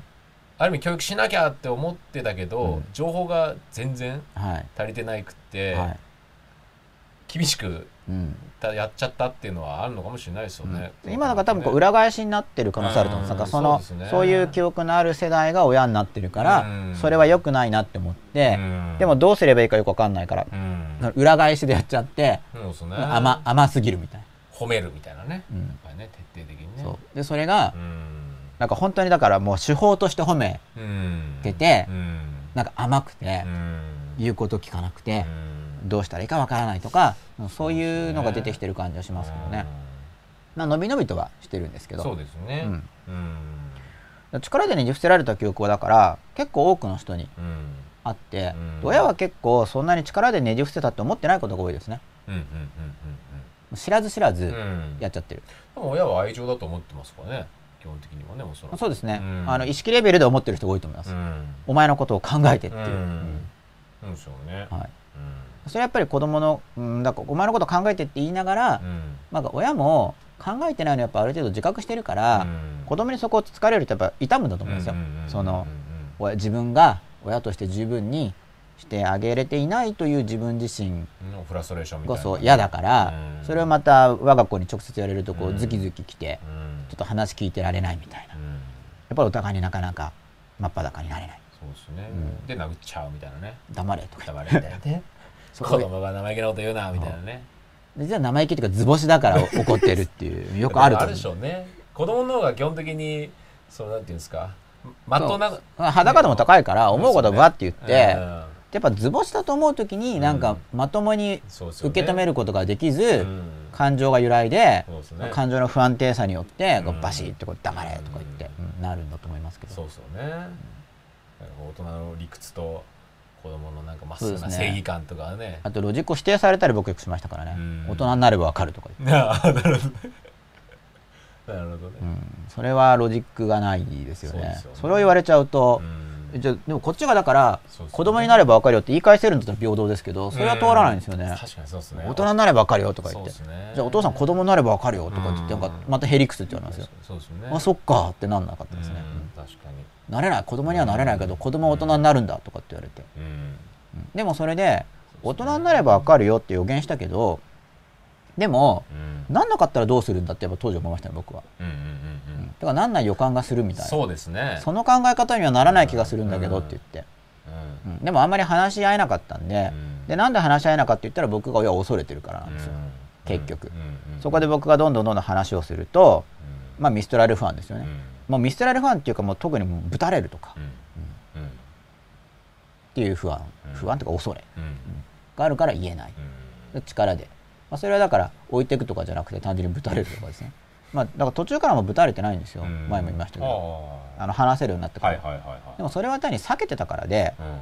なんかぶちそうになっても言ってたらぶたれたと思いますと予測してます。わかんないけど。殴られないそう。やばいなって思ったらこうそうそう引っ張って引いてるだけで、言わなくなったっていううん。ね僕の側がそれをひ引いてるだけで、お父さんの沸点をにそうです。沸点ギリギリぐらいで引くみたいな。血圧高くなりそうだけど引くみたいな。ね。ここから先はブレーキ踏めるみたいな。やばみたいな。でだと思います単に。もっとしつこく言ったらダメだったと思う、そううん。まあわかんないですけどね。そこまで試さなかった。ら 試さなかったのは怖かったからですよ。そうですよね、はい。怖いから試せなかっただけなんで、僕は弱いから試せなかったんですけどね、友人に嫌われる恐れを最近強く感じました。良かれと思ってしてくれた再現性の高いと思われるアドバイスを受け入れられないことがありました。チャレンジしたい気持ちが強いので葛藤しています。HSRT ベラさん。うん。あそうか。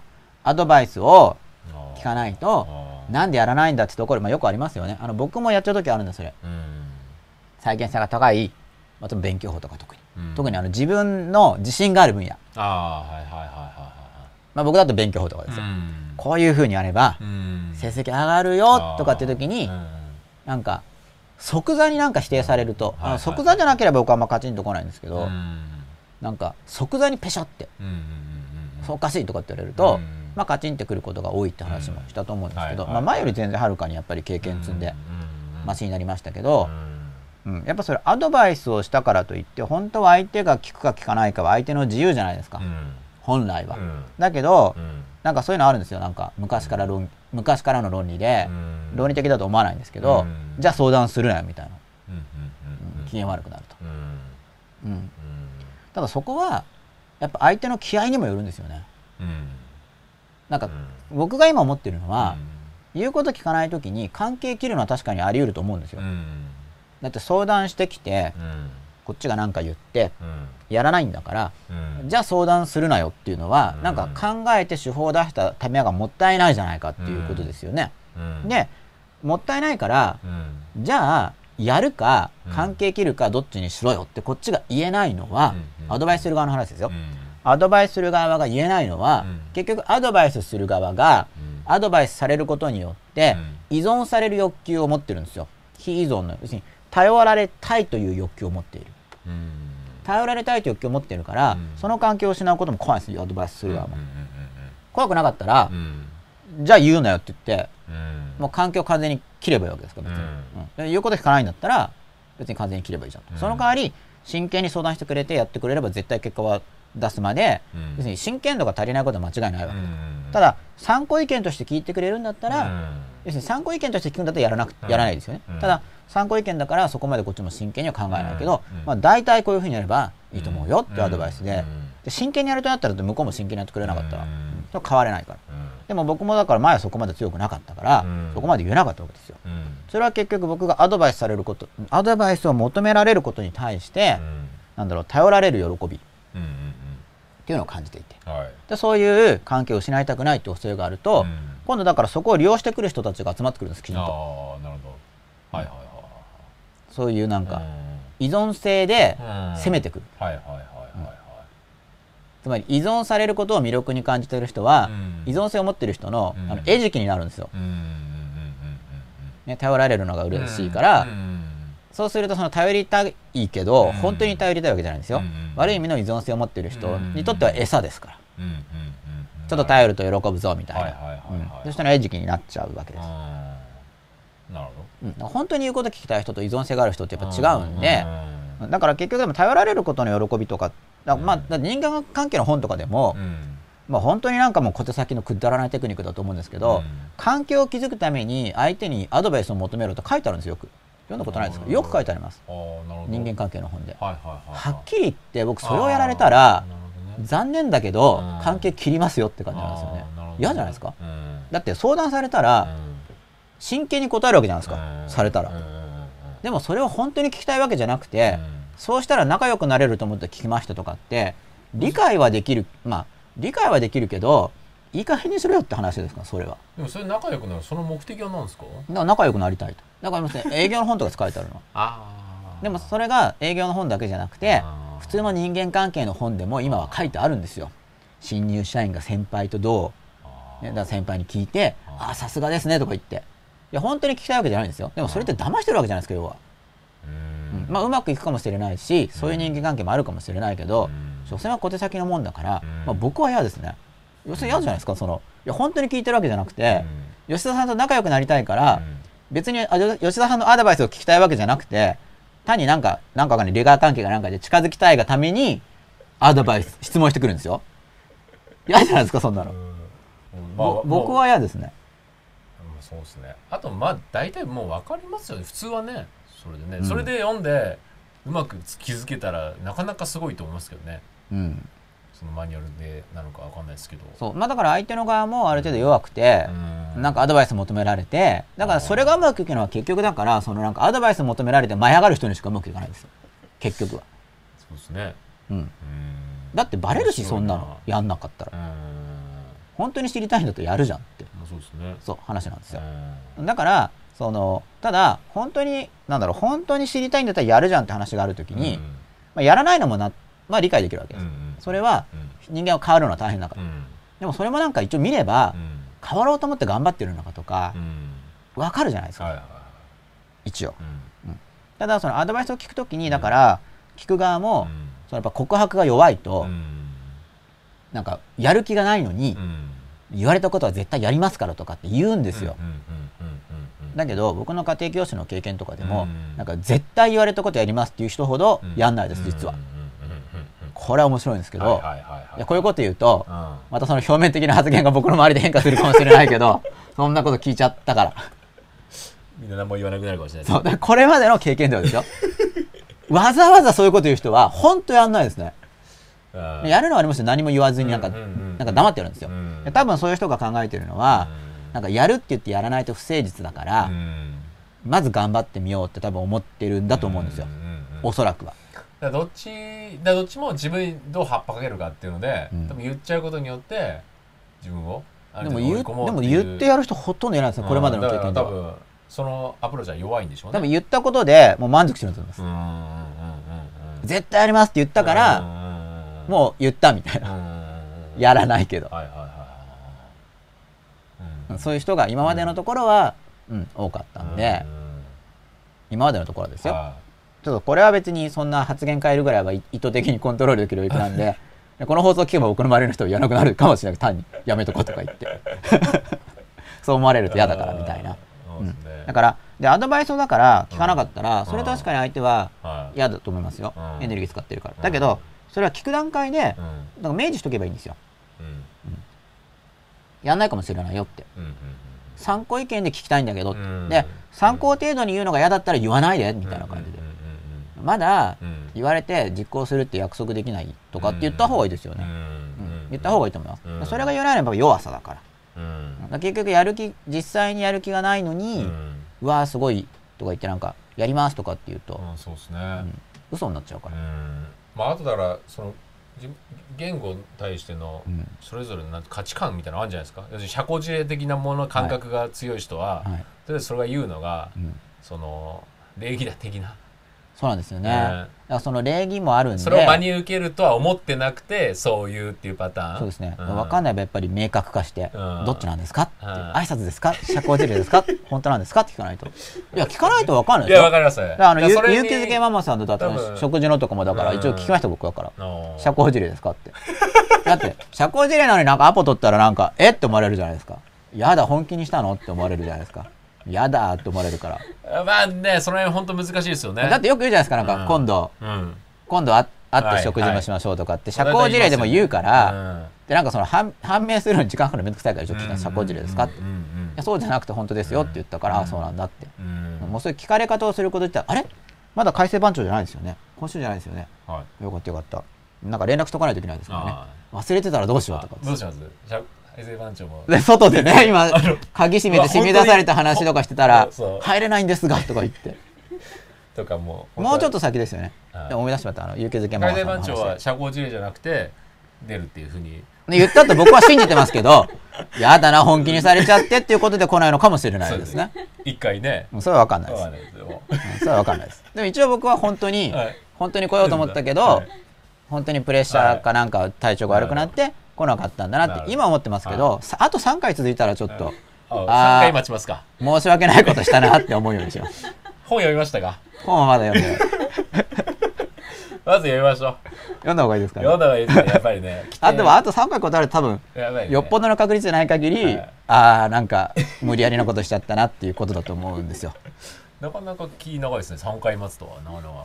うん、今のところ。今のところまた気が変わるかもしれないですけどね、はだからアドバイスをだからやらない場合はだから聞いたらいいそれは、だからえっとさっき、あそう嫌われるかもしれないって話あったじゃないですか、はい。だから聞いたらいいですよね。うん。うんそのアドバイスが実行できてないことについて、うんうんうん。なんかすごい機嫌悪くなってないみたいな、そうですね。うん、その向こうもまたいろいろ言うじゃないですか、なんですかね。そう。まあ友人関係だったらね。うん、まあまあ基本的に僕真っ裸がおすすめなんで,、うんまあそうですよね。そう真っですよね。裸アプローチそうをですよね。試していただけたらなと、うん。うんそうしないとなんかどんどん関係が複雑になっていくんですよ。そうですね。複雑になっていくんですよそうそれ大好きだっていいですけどね、うん。お互いに隠し合って、うん。それを読み合っていくのが でも将棋っていうかチェスみたいで なるほど。もうこの裏の裏の裏の裏の裏の裏の裏の裏裏裏はいはいはいみたいななんかそういうの大好きな人は別にいいですけど、分かり合った時点で終了みたいなね関係だったらね。うんそう。でももう分かったと思ったら残念みたいな。な。なんかまあまだそそれがもう人生の喜びっていう人もまあうんいると思いますよ。そういうアプローチも関係性を長く続かせるためにはあるかもしれないですねもしかしたらそれを楽しんでる人としても確かにいる気もするんでだからそれなんか自分を見れば分かるじゃないですか。そういうの好きかどうか。いやそういうの好きな人はもう悩んでね。悩んでないし絶対。そうですね。そうですね。うん。そうですよね。で楽しいんだからそれは、うんそうですよね。悩んでないですとりあえず、うん。でも悩んでる悩んでる人はその時点で違う、そうですよね。悩んでる状況じゃなきゃいけないんですもんね。うん。考えてなきゃいけないですもんね。だってそういうの大好きな人は悩まないじゃないですか、うん。あこう来たかってだけで、うん。あれはどうなのかなみたいな。これでこっちに不安を出させてとかってやってんのかなとかなんか裏の裏とか。あそういうふうな考え方もありなんです感情ゲームムの、うん。うん。それはそれで現世的な楽しみだと思うんですけど、捉えちゃうみたいなね。うん、その人種ですよね、それはそれが好きな人向け、で悩んでる人はそういうの好きじゃないんですよ、うん。まあ、だからそこからそういうだから真っ裸アプローチじゃなくて、はい。むしろこうバンバンにこう殻をかぶっていくのを楽しい人種に移行するのか、あまあ、それはそれでそれまあ、一つの生き方だとは思います。そうですね。うん。まあ、基本的には僕は、まあ、この番組は真っ裸な番組なんで、真っ裸をおすすめしますけど、うん。僕自身は真っ裸系をはい。い意図しております、うんそう。だからうん聞いてみるといいと思いますね、うん。聞いてみたらだって全然そうじゃないかもしれないしそう,、そうだよ腹立つよって言ってくれたら向こうも真っ裸ですよね、うん。なんかどう見てもプルプルって顔怒ってるのに、うん。いやいいよとか言ってたら、まあ真っ裸じゃないわけですよね,、はいそうですね。嫌なのになんか、あ嫌だけど嫌って言えないのかなとかっていう、そうですねかい気持ちで包んでいただければと思いますが、うんえー、とどこまで行ったんでしたっけ？あそうか。ここまで。真っ裸になれば今までのパターンに入らない自由な行動ができますね新青さん。そうなんですよ、うん。うん。僕はそれを目指していて、うん。でそうすると環境とかうん。人間関係とかもうんどんどん変わってきますよね、うん。その嫌われる恐れが強いとうん。変えていけないんですよ。うんうん。あの人間の配置を。そうですね。そう。そこの人に嫌われるのが嫌だから、うんその場所に居続けてしまいますよね、うんうんうん。そうするとそう変わらないからうん人生が、うん自分自分にとってどういう人が居心地よくて、うん。自分はどういう人と一緒にいたくてっていうのをやっぱり自分で考えて、うん。積極的にじゃあそういう人はどこにいるんだって思ってうん。動いていかないと、うん。やっぱ変わらないですよねね。なかなか、うん。うん。放っておくだけでは。うん。人それぞれ度合いは違うけど心に傷が残ってるんですね。それを見つめることができれば真っ裸に近づくんですね。迫田悠馬さん。はい。そう思います。みんな傷抱えてると思いますよ、うん。傷抱えてない人いたら、うん。多分なんか分かります？見て。うんツヤツヤしてて。イメージ的に。肌とか本当はツヤツヤしてなくても雰囲気的になんかうん。こうツヤツヤピカピカしてて、うん。だって傷なかったら、うん。なんだろうケラケラっていうかうん。相当明るいはずですよね。傷ないんだから。うん。そうですね。不思議な感じする。ね何言ってもなんかうん。傷がないわけだから、うん。反応しないわけですよね。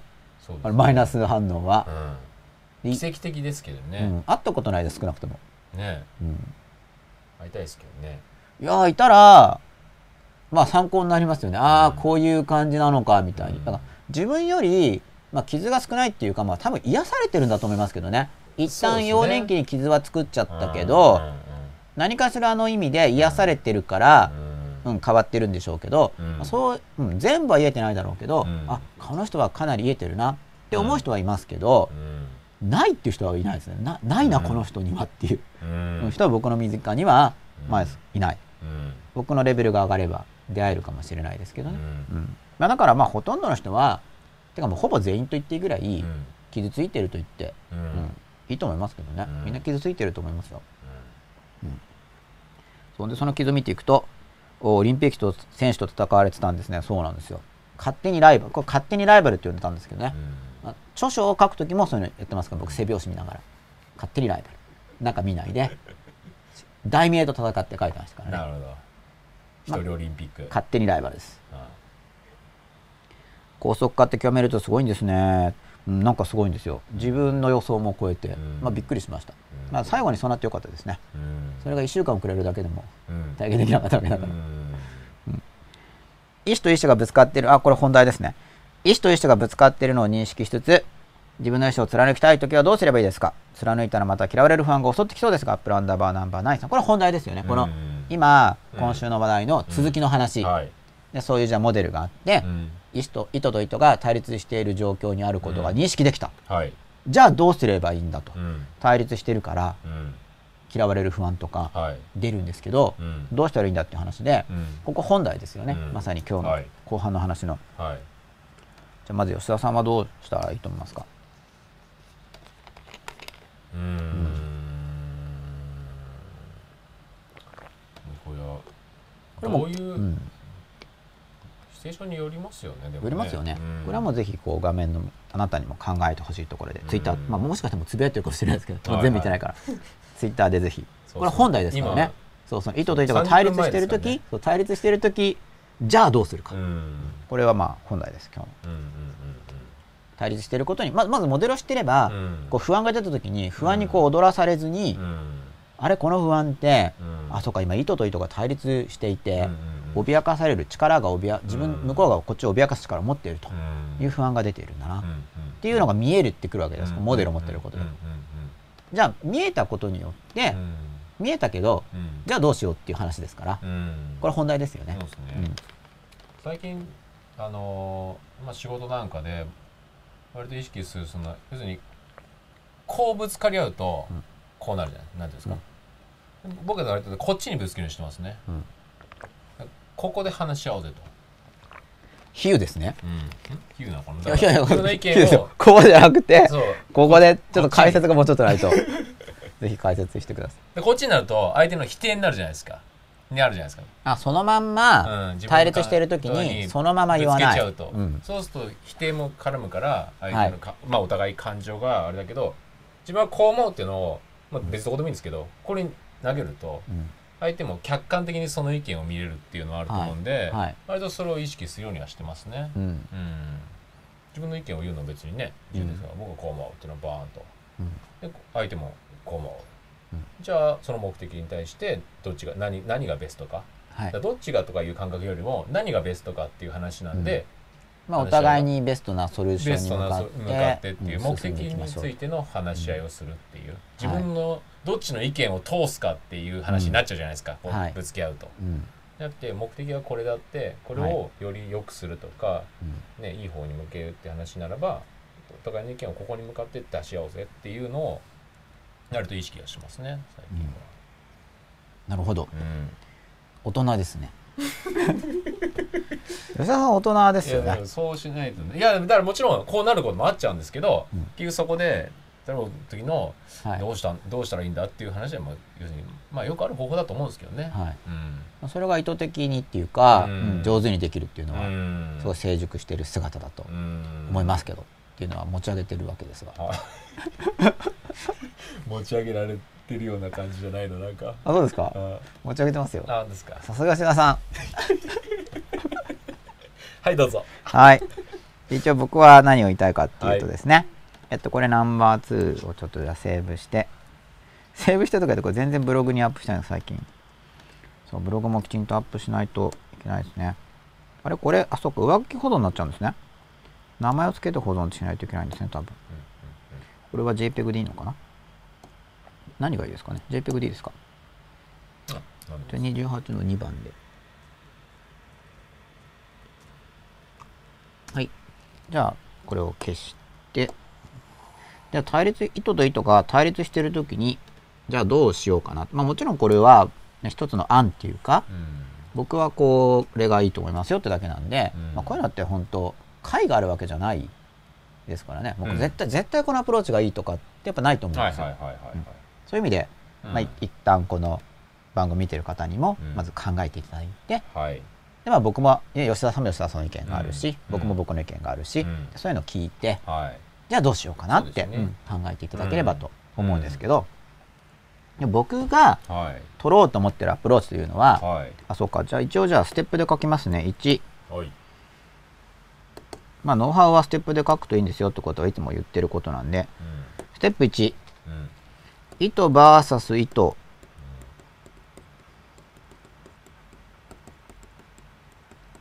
意図 VS 意図の、まあ、状況を認識する、まあ、不安が出てる時にこれなんだと思った時にあこれ意図と意図がうん。ぶつかってるなこれは。うん。でそれで自分に不安が出てるんだな。うん。あ出た出た。っていうことを認識しますね。はい。でこれはモデルを知ってることによってうん。認識しやすくなるんです、うん。ああ今不安が出たけどあこれ意図と意図がぶつかってるな、はいはい。はいで次にうん。まあ軽く決意するわけですけど、うん。っていうのはなんで決意するかっていうと旧来のもともと持ってる自分のパターンだと、うん。まあ基本的には感情が不安になっちゃうと糸々のバーサスもわからないんですけどね、うん。それが見えるだけでだいぶうん。強くなってるんですが、うん。さらにここで、まあ、決意をするんですけど決意ですね。決意って何を決意するかっていうと、うん。この不安を乗り越えるよっていう見捨てられ不安を乗り越えるぞ。まあ乗り越えるんだっていうことをちょっとセットします。まあ決意ってもそんな強く決意しなくてもこういうこれぐらいで、うん言葉で、うん。単語は分かりやすい単語です。見捨てられ不安っていう用語じゃなくてもいいですね。単に、いや糸バーサス糸で、うん。乗り越えるぞ。ぐらいでもいいんですけど、でどうするか。3番自分の意図を語る。でこの自分の意図を語るっていうのは相手に言うことを聞けっていうこまあ、まあそうん言葉で説明するのちょっと分かりにくいと思うんですけどうん。自分の意図を語るっていうのは私はこれを意図しているっていうことを語るってことですね、うんうん。つまり意図 VS 意図の時に恐れが出るのは何が怖いんですかって言ったら VS が怖いわけですこの対立が、バーサスが怖いんですよ、うん。で何をやろうとしてるかっていうと自分の意図を語るっていうのは、バーサスの部分をうん。際立たせようとしてるんですね。うん違いをうん。明らかにしていくうん。どこが違うのか。うん。つまりどっちが正しいかじゃないですまず。どう違うんだっうんていうのをうん曖昧にせずうん。はっきりとうん。出していこううん。っていうのは違いを恐れる必要なんかないってことなんですよ。これはありがたいことにうん。現代の文化ではうん。一応建前としてはうん。持ってる人がすでに多いです。だからできます。はい。違う人と人は違うよね。で、意見が違うからといって、うん。別に人格的否定をうん。する必要ないよねっていうのが、まあ本当にうん。心の底まで腑に落ちているかどうかは別として。うん建前としてはうん。かなり多くの人が持ってるんで、うん。一応相手もそういう建前を持ってる場合は、うん。これ使えるんですけど、うん。自分の意図を語るんですよ。はい。でこの時にうん。相手に誤解されないように、うん。あくまで自分の意図であると、うん。意図と意図がぶつかってるから、うん。ただ私の意図はこうなんだっていうのを語る、うん。これを語るのはなぜかと言ったら要はバーサスが怖いから引っ込めるんじゃなくて、うん。いや相手が受け入れるかどうかは相手の自由なんですよ、相手が受け入れるかどうかは自分相手の自由だけど、はい。なんか意図が対立してる感じがするときに、自分の意図が表現できない自分は弱いから、うん。そんな自分は乗り越えたいっていうのが決意なわけです。はい。で語る、はい。うん、語るからといって通るかわかんないですよ。うん。で自分の意図を語り相手にも語ってもらう。どう思いますかって話ですよね。うん。僕はこう思うんですけどうん。どう思いますか？相手にも語ってもらう。これはあの対立を恐れてない。うん。前あの相性のいい関係っていうのは意見がぶつかっても続く関係なんですよって話があったと思うんですけど、意見の対立ぐらいでうん。揺らぐ関係じゃないんだっていう信頼を示してるんですよある意味、いうん。やところが揺らいじゃったらうん。うん関係切った方がいいかもしれないんですけどね、なんだみたいな。うん。向こうの言うこと聞いてるこちらが向こうの言うことを聞いてることによって成立していた関係に過ぎなかったのかこれはっていうのが単に分かっただけなんで、うん、うん切ればいいですね。うん。切ればいいと思いますそういう場合は。でそうじゃなければ要するにお互いの意図が分かんない対立を恐れて語らなければうん。分かんないです相手のことが、うん。お互いに、うん。うん。だから、うん。こうおすすめなのは対立を感じるからといってうん。不安が出て自分の意見を言えない自分は弱くて嫌だ。うん。だからそれを乗り越えるぞという決意をしうん不安ただうん。決意したって不安も出ます、うん。これまでのパターンで不安が出るわけだから,、うん。乗り越えるためにうん。不安なままだからうん。声が触れるかもしれないしうん。目が合わせられないかもしれないしうん。泣くかもしれないけどうん。言う、うん。うん。自分の意図を語る言葉で。明確に、うん、なんとか言う。で相手にも語ってもらうはい。これはバーサスを恐れない、まあ、恐れてるかもしれないけど、うん。バーサスに向かって突き進んでいくんですよ、うん。つまり意見が対立するからといってうん。本当の衝突なんか起こらないんだ私たちには。うん。ということを目指すわけです、はい。でよくよく語ってもらうと、うん。というかその統合するにしても、うん。本当は両方の意図を出さないとうん。統合もできないわけですよ。うん。自分の意図を明確に出して、相手の意図も明確に出すから、うん何が対立してるかっていうのがうん。よく分かってきますよね。う、ん。で対立がよく分かってるからこそうん。じゃあこうしたらお互いにとっていいんじゃないんですかとか、私はこの部分を譲歩して、うん。あなたはこの部分を譲歩してとかっていうのが非常に明確うんにはい。なりますよね、はい。まあ、明確っていうのは真っ裸っていうことでもあるんですけど、だから自分の意図を語りうん。相手にもで自分が語ったらでむ向こうももしかしたら不安が出るかもしれないですよ、うん。こっちに出てるように。うん。向こうにも、うん。うん、そしたら向こうにも言ってもらって、うん。今言ったような話をして、うん。僕もね言ったとかうん意見を言ってほしい、はい。向こうにも言ってもらう。一生懸命、お互いに。うそうするとこう何が違うかっていうのがちょっと見えてきますよね。ん。で出した上でとかこれを延々と続けることになるわけですよ。うんうん自分の意図を明確に語った。はい。相手も語ってくれた、はい。そうすると自分の意図の側に変化が起こりますよね、うん。あそう思ってたんだ。うん。でまあそう思ってたんだったらこうしてもいいかなみたいうに、ん。もちろんそんなの受け入れられないってこともあるだろうし、いやでもあそこの部分はじゃあ僕が折れてもいいかなとか。う、ん。弱いからじゃないですよ、うん。相手のことをおもんぱかった結果、うん。まあこれでもいいかなって言ったら自分の意図に変化が起こりますよね、うん。相手の意図を聞いた結果。まあはい。結局告白アプローチなんですけどお互いに、うん理解告白です。うん。相手の話を聞いてあ、うん。そうか。君の意図はこうなんだ。うん。一応そこも相手の話を聞いて、うん。理解しとかないとうん。誤解してるかもしれないから、うん。あこうなんだね、僕はこうなんだと。それをこ自分が言う場合は告白、相手の意図の表明に対するこうこういうことなのっていうのは理解アプローチですよね、で聞いた結果自分の意図も変わる、うん。向こうも変わるはずです。お互いに言い合った結果、うん。うん、あそんなこと思ってたんだってう言って、ん。でそうするともし関係性があるならうん。融和に進むものなんですよ。はい。それは。それはそうですよね。それ本当だってお互いに言ってっあたらのそうですよね。だからそういく人とまともな関係があれば、ね。うん。歩み寄ってた場合にでこっちこう歩み寄ったらまあ相手もうん。こう歩み寄ってくるっていう。うん。のがいうん。一般的かなって考えてますけど、はい。たまに全然歩み寄ってこない人もいますよね。うん、だからそれはもともと、まあ本当の人間関係とかなくて 向こうは本当にまあ単なる残念なんでしょうね。単なる利害関係なわけですよね。おそらくは。その時はすごい寂しい思いになりますよね。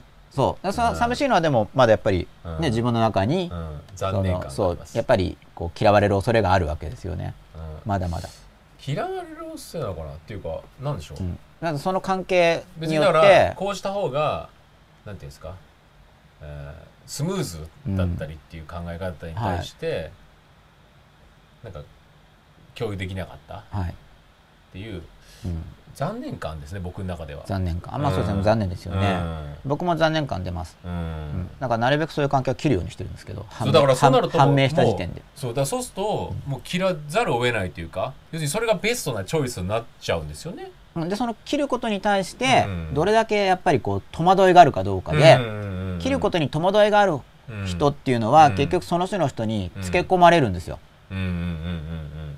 要は関係が切れること自体を恐れてしまうと、そうですね。それは自分の弱さなんで、あこの人は関係が切れること自体が怖いんだと、そうすると何かしらの関係性を持ってしまえば、うん相手は関係が切れるのを恐れるから、うん。言うことを聞かせることができるって話になっちゃうんですよ。うん。それこそ利用するって話さっきのそうですね。うんだからうん。利用する別にそのなんだろう。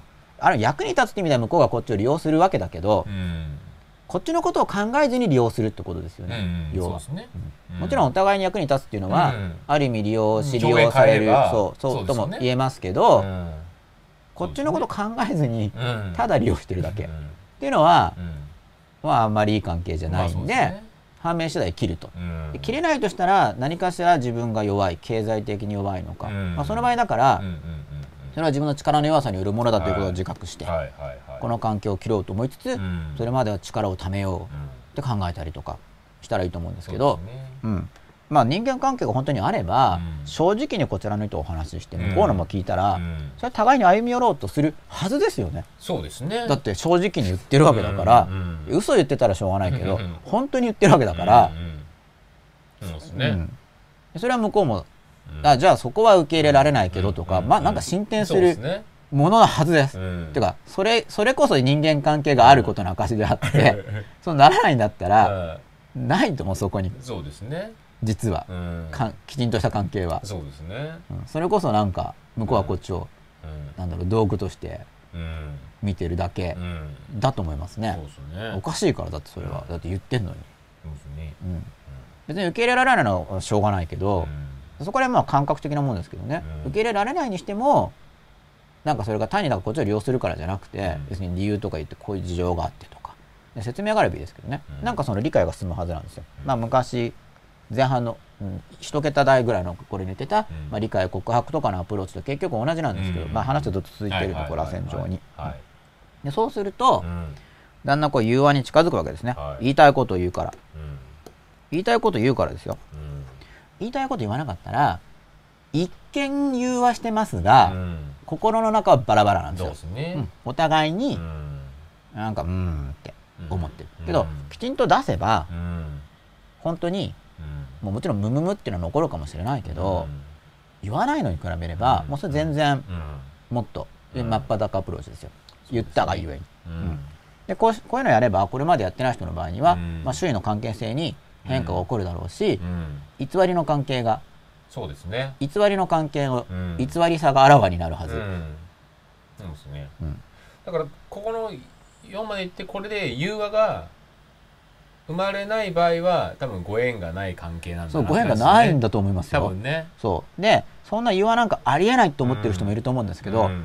いや世間の人がみんなそうじゃないと思います僕はやっぱり、うん。うん、つまりたまたま今の周りの人っていうのはうん。自分の意見を全部言ったら、うん。が起こるところか全部否定する人で、まあ、身近な人が7人ぐらいいるとしてあーはいはいはいその身近な7人は誰も融和しないってあると思うんですそれぐらいは。はいはいはいはいはいでも世間の人がみんなそうかって言ったら、ぜそれは本当決して違うと思う。うん。僕も知ってる限りはたまたまそういう人に囲まれてるだけ。この4まで行った場合はうん。大体いい関係になれますよね、うん。でこれ4まで行くのがまずすごい大変ですもんね。これ行けていい関係になれたらもうね。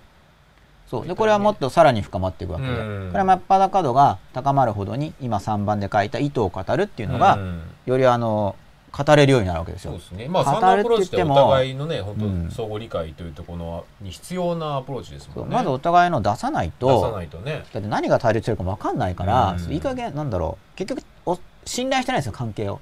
そうですようねん、そのい意図が対立するだけで失われてしまう程度の関係だっていう認識になっちゃうんですよ。そうですよね。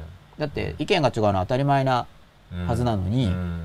その意図が100%一致しているっていうのがおかしいし、うん意図が初めから100%一致するような関係を望むとしたらやっぱりそのファンタジーで、うん。この現実の世界におけるうん。幸せを思考していることにならないと思うだってそれは起こりえないから。そうですよね、うん。結局なんかこう関係がこじれて相手が何を考えてるのか分かんないとか、はい。どういう人が分からないどういう人なのかが分からないとか、結局そういうのの憶測とか推測とかねで結局うん。ぐちゃぐちゃぐちゃっていうね、相手が支配的な人であれば、うん。なんか融和に至らない、うん。なぜかというと俺の意図を通せっていうことなんですよだから。向こうらが。合わせろこっちが意図を言っても、うん。お前の意図はどうでもいいと、俺の意図を聞けっていううん。相手の可能性もありますよね、だからそういう人切った方がいいと思います、まあそうですね、うん。融和にならないですからね。うん、不幸になりますからね、うん。そういう人のそばにいたら。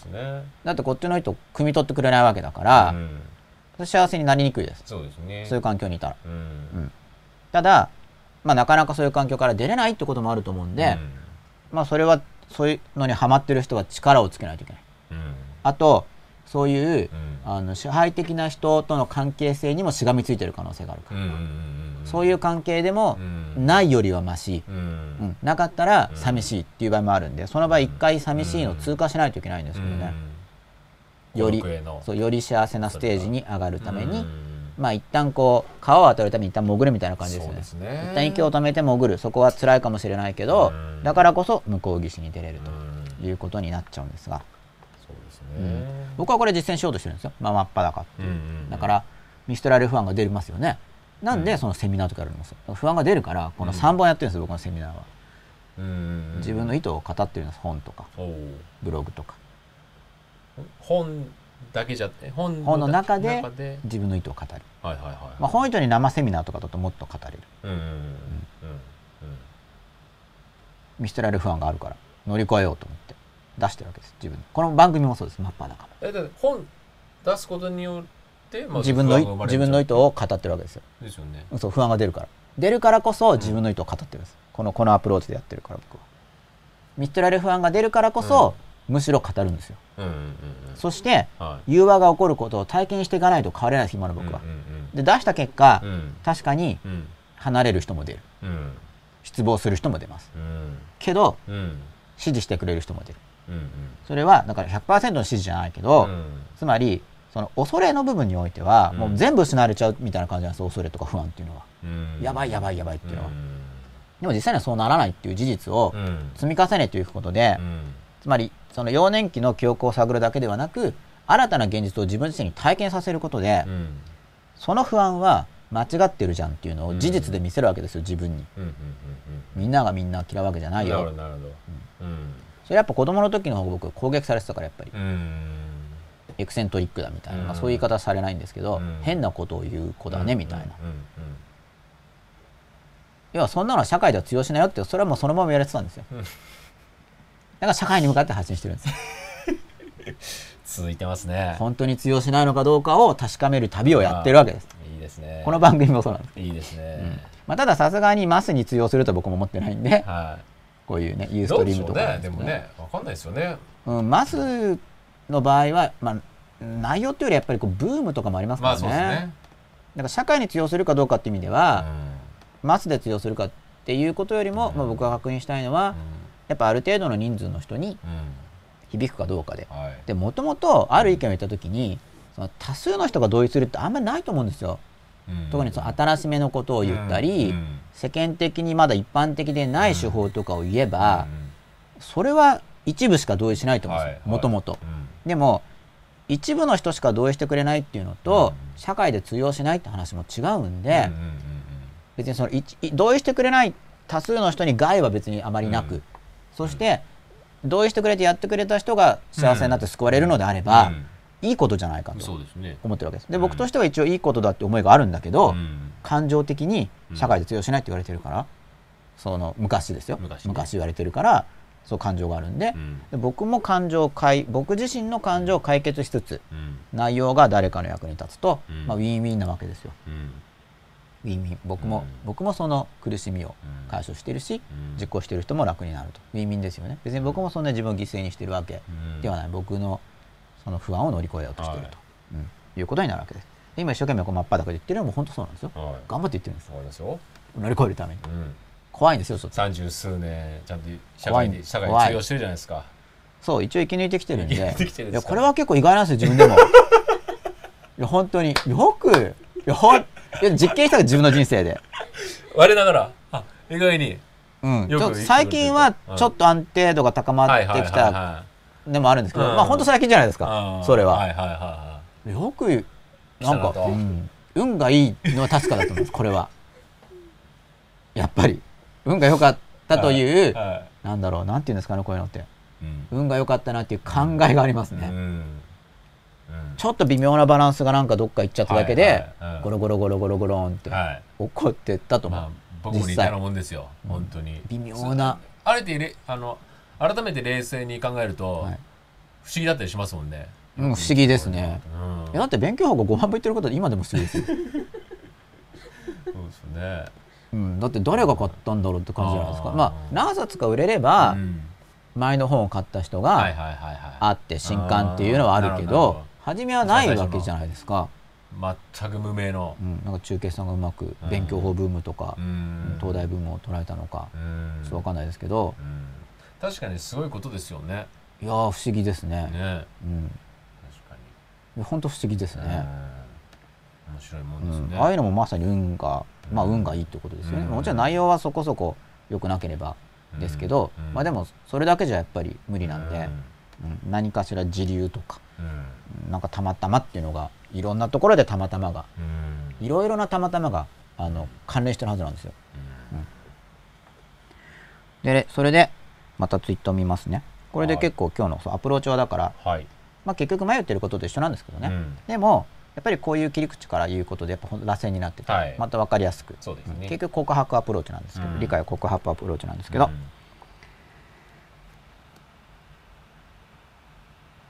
ここからかな？ドライっぽいかもしれずちょっと心が乾く気もしますがあんまりゆとりがない時はぶつかるより見守る方が良いかなと思っています。アンダーバー 6V63 うんそうですね。まあだからゆとりがない時は見守るっていうのはその自分のが自分の側のことなのかな？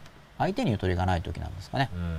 まあ人間ってだからやっぱ自分が弱い。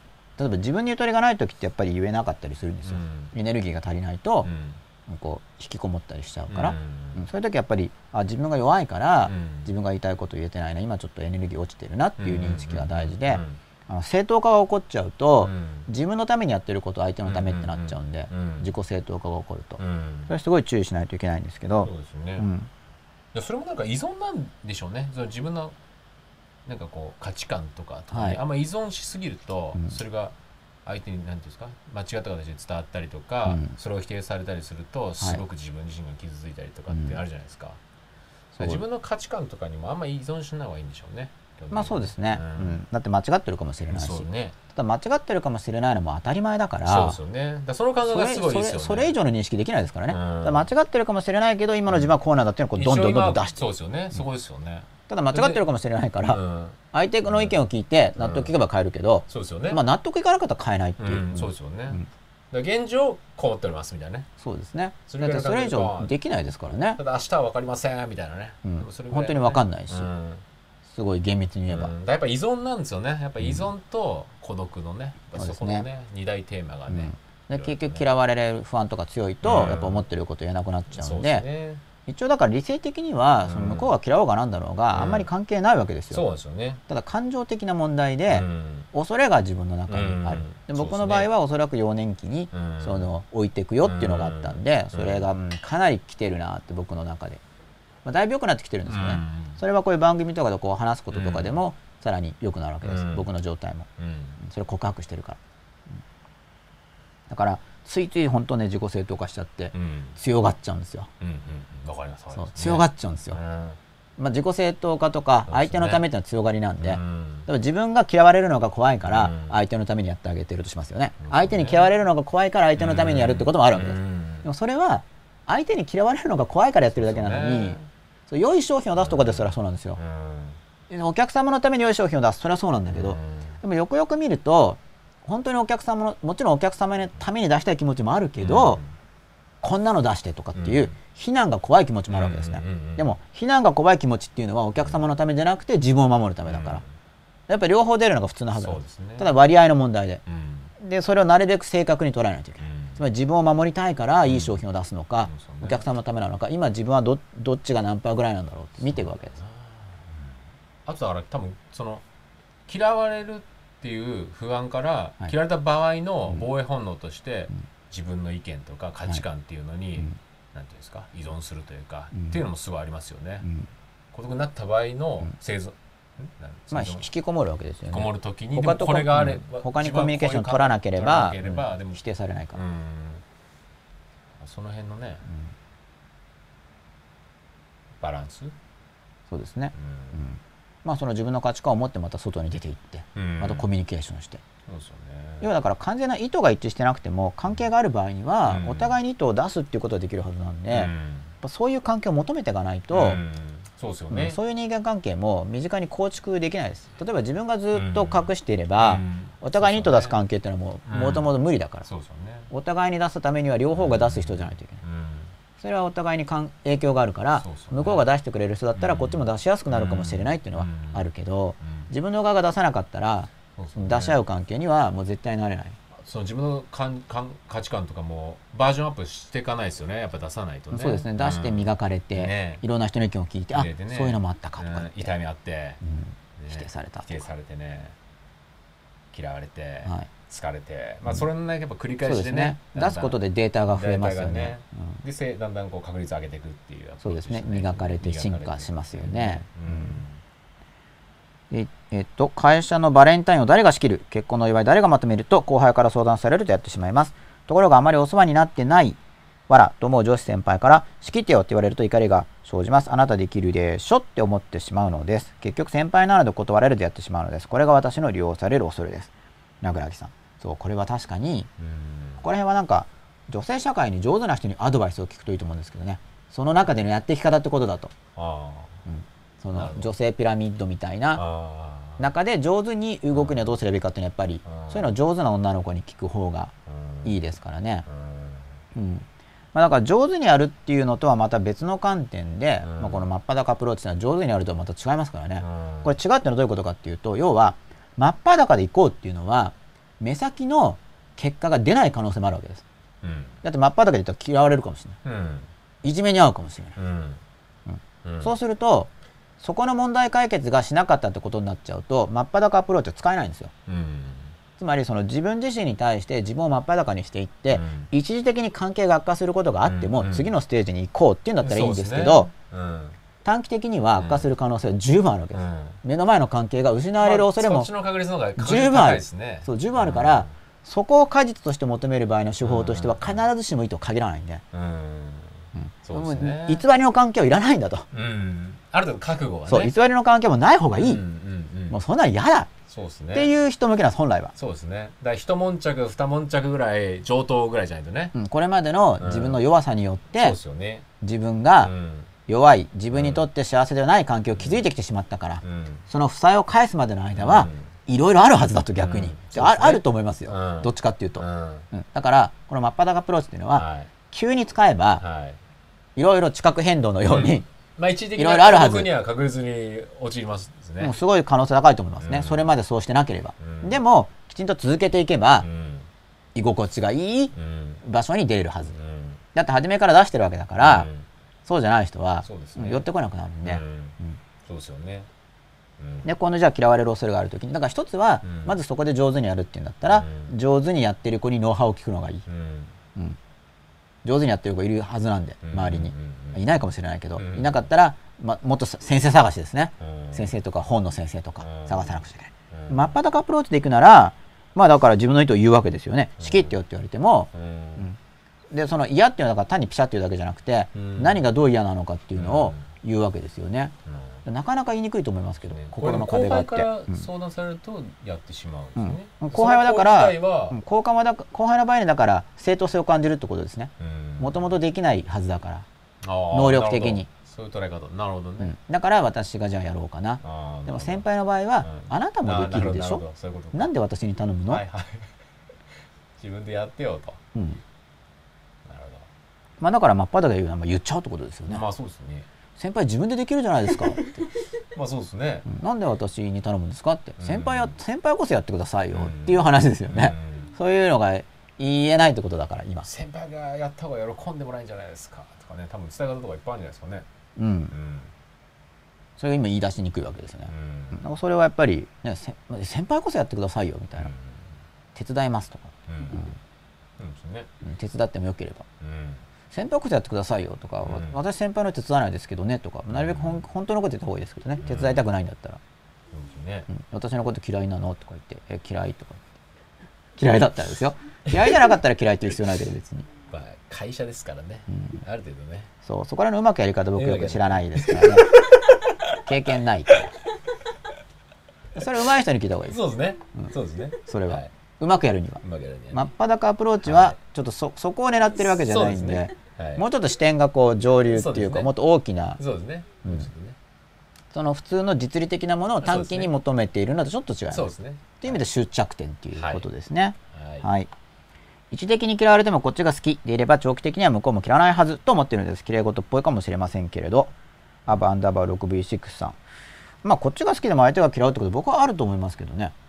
どこまで飛びましここです。48分前。たはいまあ多くの場合はうんこちらが恋を示していれば、うん。向こうは確かに好きになるかもしれないけど、うん。でもそれはこちらの恋によって相手をコントロールしようってことじゃないですか、うん。一応。うん。ただもちろん人間って好意を持ってくれる人に好意を持ちやすいから、うん。確率はそれは上がると思います、はい。うん。でも、まあ嫌う場合もありますよね、うん。うん。そうですね。うん。うん。でまあだから、まあ、こちら側に恋があっても向こうが嫌うんだったら単に次っていけば僕はいいと思いますけど、まあご縁がなかったと。うん次次。そうですね相性が良ければこっちが恋があれば向こうも恋でそうですね。幸せな関係ですよね、うん。相性が悪ければこっちが恋があっても向こうは、そうですね。うんちょっと勘弁ってなるんで、まあ単に次に行けばいいだけで、うん。次次次。うん。俺はものすごく頼られるのは好きですね。今の仕事もそれが目的なのかなと思います。玉先生さん。玉先生さんをだから、うん。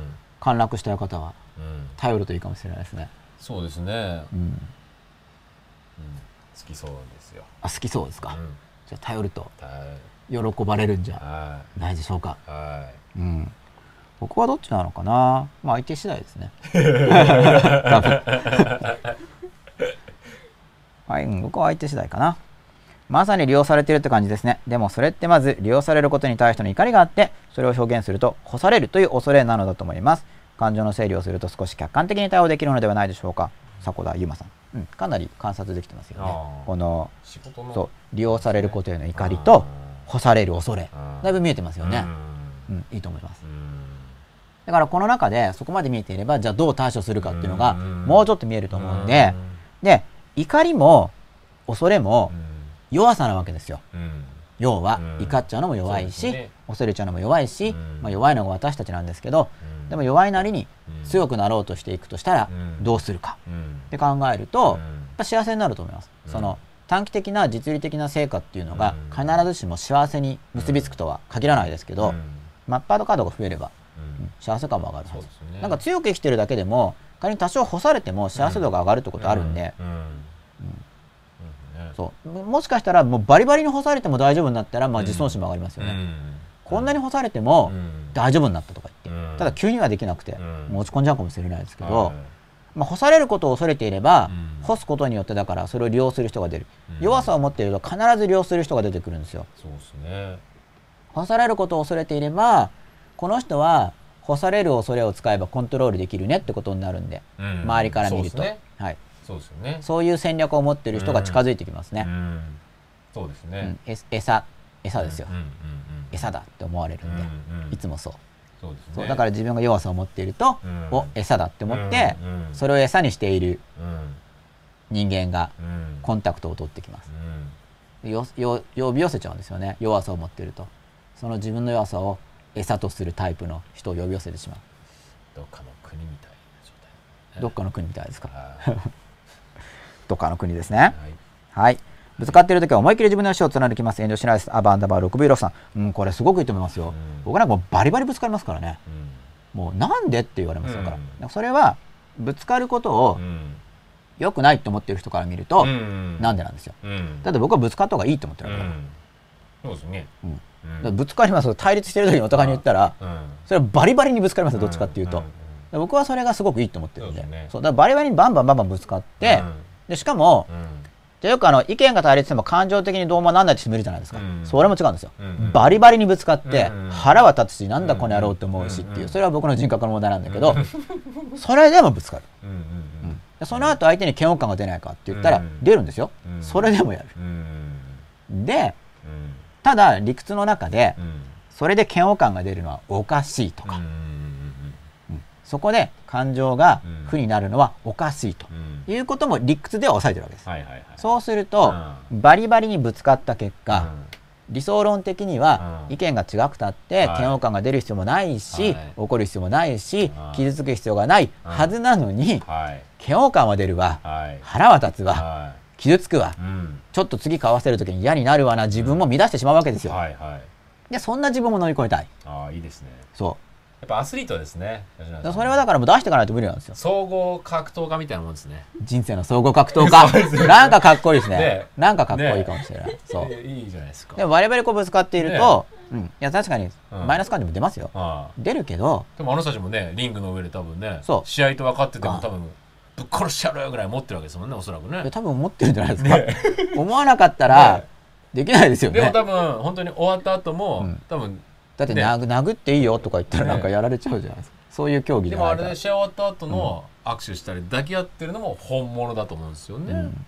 やっぱりそれやっぱりお互いにこねう出し合ったっていうのがあるじゃないですか。うんうん。だからうん。僕もぶつかってる時にうん。怒りも出るけどはでもそれの自分はいまいちだっていうのは分かってるわけです。いうん出ない方がいい。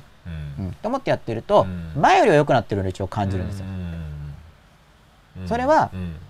単にただ単にただあなんだろう単にただ怒って言ってるんじゃなくてその弱さを乗り越えようと思って頑張って言ってるから。でかつその感情処理もやるからその後で。でいろいろあってはい。こうパーツが組み合わさってだんだんできるようになってきてると思うんですけど、うんうんだから意見を出しましょうねって言ってる時に、じゃあそれでマイナス感情が出ないんですか吉永さんはって言ったらそれだけで出るんですよ、怒らないんですかって怒りながらも言ってるわけですよ、相手に対する嫌悪感が出ないのかそれ出てるわけですね、でも、それでもやってで嫌悪感でおかしいとも理解しててそれは自分の弱さ醜さであるというのも理解していてで結局だからあまり引きずらなくなったということですね、その時は出てるし、まあ、ばもの話題によってはだから少しは引きずるかもしれないけど、そんなにいつまでも引きずらないで済むようになった、それチャレンジしてきた結果。そうですよね。まあ、品川さんぐらい潔癖だとね、真に受けちゃうみたいなとこはね、どうしてもなかなかね。でもバリバリ真に受けますからね。ね。はっきり言えよっていう立場なんで。腹に一物とかなんかもう面倒くさいから嫌だって思ってますからね。言えばいいのに、まあそうですよね。それは本当に一番いいですよね。うん、社会の効率が悪くなるっていう考え、にね、だからほ自分の本当を出して続かない関係なら本当にだから本当に命は有限ですからね、うん。だから僕は前その死ぬと100%言い切れないと言ったけど、うん。もうほぼ100%で死ぬわけですから、うんうん。ほぼ100%だけど、うん。だからまあまあ近似で言ったら100%でもいいぐらいですよね、厳密に100%じゃそないけど、ね。ただ命有限なわけで、うん。そしたらやっぱりうん。幸せに生きようと思ったら、うんごまかしてたら幸せになんかなれっこない、うん。かといってじゃあごまかさないままでうん。完全に切れるかって言ったら、うん。僕もそういう場所にまで行き着いてないですよ、うん。でもそっちを目指して動いてるから、そっち近づいうん。近づいてるだろうなと思って、うん。その感覚がねずっと感じ続けるっていうのはすごい重要なことだなと思うんですよね。進み続けないといけないから、だからもうバリバリぶつかる、そうですよね。でバリバリぶつかって向こうもマイナス感情が出るけど、うん。同時に向こうもでもバリバリ出せる方がいいよねっていう価値観を共有してれば、うん。それは互いに乗り越えようって動機あるわけですよ。それはマイナス感情が出るのがうん。おかしいって思ってるから、それは自分の弱さだと、うん。だってい本当にお互いの意図を正直に言ってて、うん。本当はおかしいわけですからそれで。マイナスがおかしい。うん。だって言う方が正直なわけで分かり合えるわけで関係は深まるうん。はずなわけだから、うん。でもそれができない自分たちなわけなんで、それをでも乗り越えていこうよっていうのが、うんそこまで言語的にイメージ化されてなくても、うん。お互いにそういう意図がある関係じゃなかったら切れるわけですだから、そうですね。だからそれだともう切れてもいいやって。うんうん。いうのがないとできないです、そこの感覚はすごい重要ですよね。うん。それ以外はもううなんか無駄ぐらいのね。もう結構やり合いますからね、うん。いろいろ。うん。家庭教の生徒さんとかね、うんうんうんうん。いいじゃないですか。全員じゃないですけどね。戦う家庭教師。向こうがやり合うキャラだとやり合います。か戦う家庭教師に変えてくださいよもう。でもなんかそうするとなんかリングみたいなちょチャレンジャーばっか来ると嫌なんで。なるほど。別にそんなに戦いが好きなわけじゃない。戦いたいわけじゃないですよ別に。ね。戦わない方がいいけど、はまあ戦っちゃう羽目になる。いはい。けど戦いとか本当の戦いではなく、うん。いや互いに自分を乗り越えようとする戦いなわけですよ、うんうんうん意図が対立してる時。そうですね。うん。いや確かに本当はだっていいんだから対立してても。うん。そこのねお互い自分と戦ってんだなっていう相互理解ができた時って結構だからあの関係がそうそれがだから信頼感につながる。うんそうですよねそれそれでだいそれがだ、それを互いに大丈夫だそこを共有できた時って逆に何議論してる内容とかどうでもよくなってくるみたいなところはね、うんだんだんあそうですね。りますよね。でだからその本当に相当やり合えるでも大丈夫っていうのはかなり信頼感が高くて、そうですよね。なかなかそこまでやり合えないわけです、うん。その前にその関係が切れる恐れとかでやめちゃうんで、うん。別にその殴るとかじゃないから、うん。意図を言ってるだけですからね、うん。別に。そんなに相手と意見が違うのが気に入らないのかって話じゃないですか。気に入らないんだ。そう気に入らないってことなわけですよ、うん。だって意見は一人一人別なはずなのに。気に入らないわけですよ。おかしいわけですよあの成熟した人格であれば、はい。そんなの気に入らなくなくていいわけだから。で気に入らないようになりたい。気に違くても、はい。気に入らないなっていう気持ちが出ないよううなん人になりたいわけです、うんうんうん。でそういう人になるために、じゃあこうグッて我慢したら結局動かせってなれないからはい。言わないといけないそうですね。言わなかったら多分ずっとなれないと思う、うんそうですね。言っていけば今のところは進展を感じてる。さらにもしそれが非常に高度に達成されてる人が知り合いに出てくるとおそらく急速に進展するはず、うんうんうんただ今のところはまだ一人もいないです。うんうんものすごい高度に達成されてる人にガーって僕はぶつければ向こうはだって大丈夫なわけだから。ね。ああこういう感じね。うん。って捉えられるんだけど、はいはいはい。まあ、今のところまでいないんですよ。あでもそのレベルの人には多分そのうち出会うと思います。うん。ね完全にあの完全に乗り越えてるわけじゃないけうんどうん。僕がガーっていうぐらいだったらうん。全然平気。はいはいはいはい。ていう人はもう全然普通普通は言い過ぎだけどまあ生きてると思うんでうん。現代社会に。うん。何人も。はいはい。うん。今糸が対立してるん。あそうか。今糸が対立してると思う相手は自分より力が圧倒的に強いです。何とか糸が対立するたび恐怖を乗り越え自分の糸の息が伸びました。そして毎回相手は謝罪。なのにまた糸対立が起こりましたもう関係を切る時なのかも。ジェン022223あでも自分より力が圧倒的に強いのに謝罪し謝謝罪してくれるっていうのは偉いですよね。だって相手の方が力が強いわけじゃないですか。うん。この力ってなんいや抽象的ですけどね。うん。多分これ筋肉の話じゃなくてなんかじゃないでしょううん。ねなんか社会的な会社的な地位とかうん権限とかうん。じゃないかなと、まあこれ推測ですけど思いますけど、うん、でも謝罪してくれるわけだから、うん。まあ、どこまで謝罪かですけどね。う、うん。ん、意図対立が起こった、まあ、そしたら関係を切る時かどうかを判断するにはうん。やっぱり恐怖を乗り越えてまた行ったらいいと思いますけどね。うん自分の意図。うん。要するにつくづくダメなのか、うん。なんとかなりそうなのかを見極める見見極めるには言わないと分かんないですからね。で。この糸対立で関係切るのか、うん。そのさっきのアプローチだと 3, のはい。だからの意図を知った上で、うん。あ全然違うっていうはい。切るのとは意味がちょっと違うじゃないですか。そう。あと分かり合ってない状態でね分かりそうなんですよ。対立が起こるのはしょうがないです。だからうん。対立は起こるんですよ、その内容うんであったり一人一人意見が違うから、うん。それ意図の対立も起こるわけですよね、うん。これしょうがないです。ね。不可避ですね、うん。意図の対立は起こります、うん。ただ起こるけどう、ん。怒った後どうするかなんですよね。だから、うん。怒った後互いにお互いの意図を尊重して、うん。例えば仕事上で決定権とかがどちらかにあれば、うん。それは責任取る人がうん。最終的な決断を下すのは、うん。まあそれはシステム的には意味は分かりますけど、うん最終的な決断を下すっていうのと、うん。意図を軽んじるって違いますからね、うん。そうですね。う。ん。話を聞いた上で、うん。まあでもこう思うからって決めればいいだけのことだから、うん。意図対立起こりますけど、それを言うのにすごい恐れが出るっていうのが、うん。単に自分の側の生育歴によるのか、うん。相手がうん。自分の意図の違いをうん。容認できない人なのか、うん。確認しないといけないですすね。そうですうんね。そう。だからそれを確認するには、まあ、意図の対立が起こるから、うん。やっぱり自分の意図を明確に言うことですよね。恐れを乗り自越えて分側から真っ裸に。そう。で自分の意図を明確に言っていけば、ね。相手がそれをうん。違うかもしれないけど尊重してくれるのかどうかが分かる、結構真っ裸でぶつかった時に理解された時は諦めつくというかね。割とそういう判断がじ下せたりしません？うん。だって相手がだから偽りであることがよく分かるわけだ、なそうですよね。あで相手がまあ相手が上手な人は決して認めないですよね、うん。どんなに偽りに見えててどんなに確認してもいや、うん俺はあ君のことをうん。心から考えてるよっていうコミュニケーションをうん。つわものはやってきますけど、うん。まあ、それはだからうん。自分のことを考えてくれると表明する人への依存性があるとうん。つけ込まれるわけですよ。うん。偽物に。うん。やっぱり弱さがあると。だから対立はしますからこれは、うん。うん。意図対立起こるんではい意図対立があると不安も生じやすいと。うん。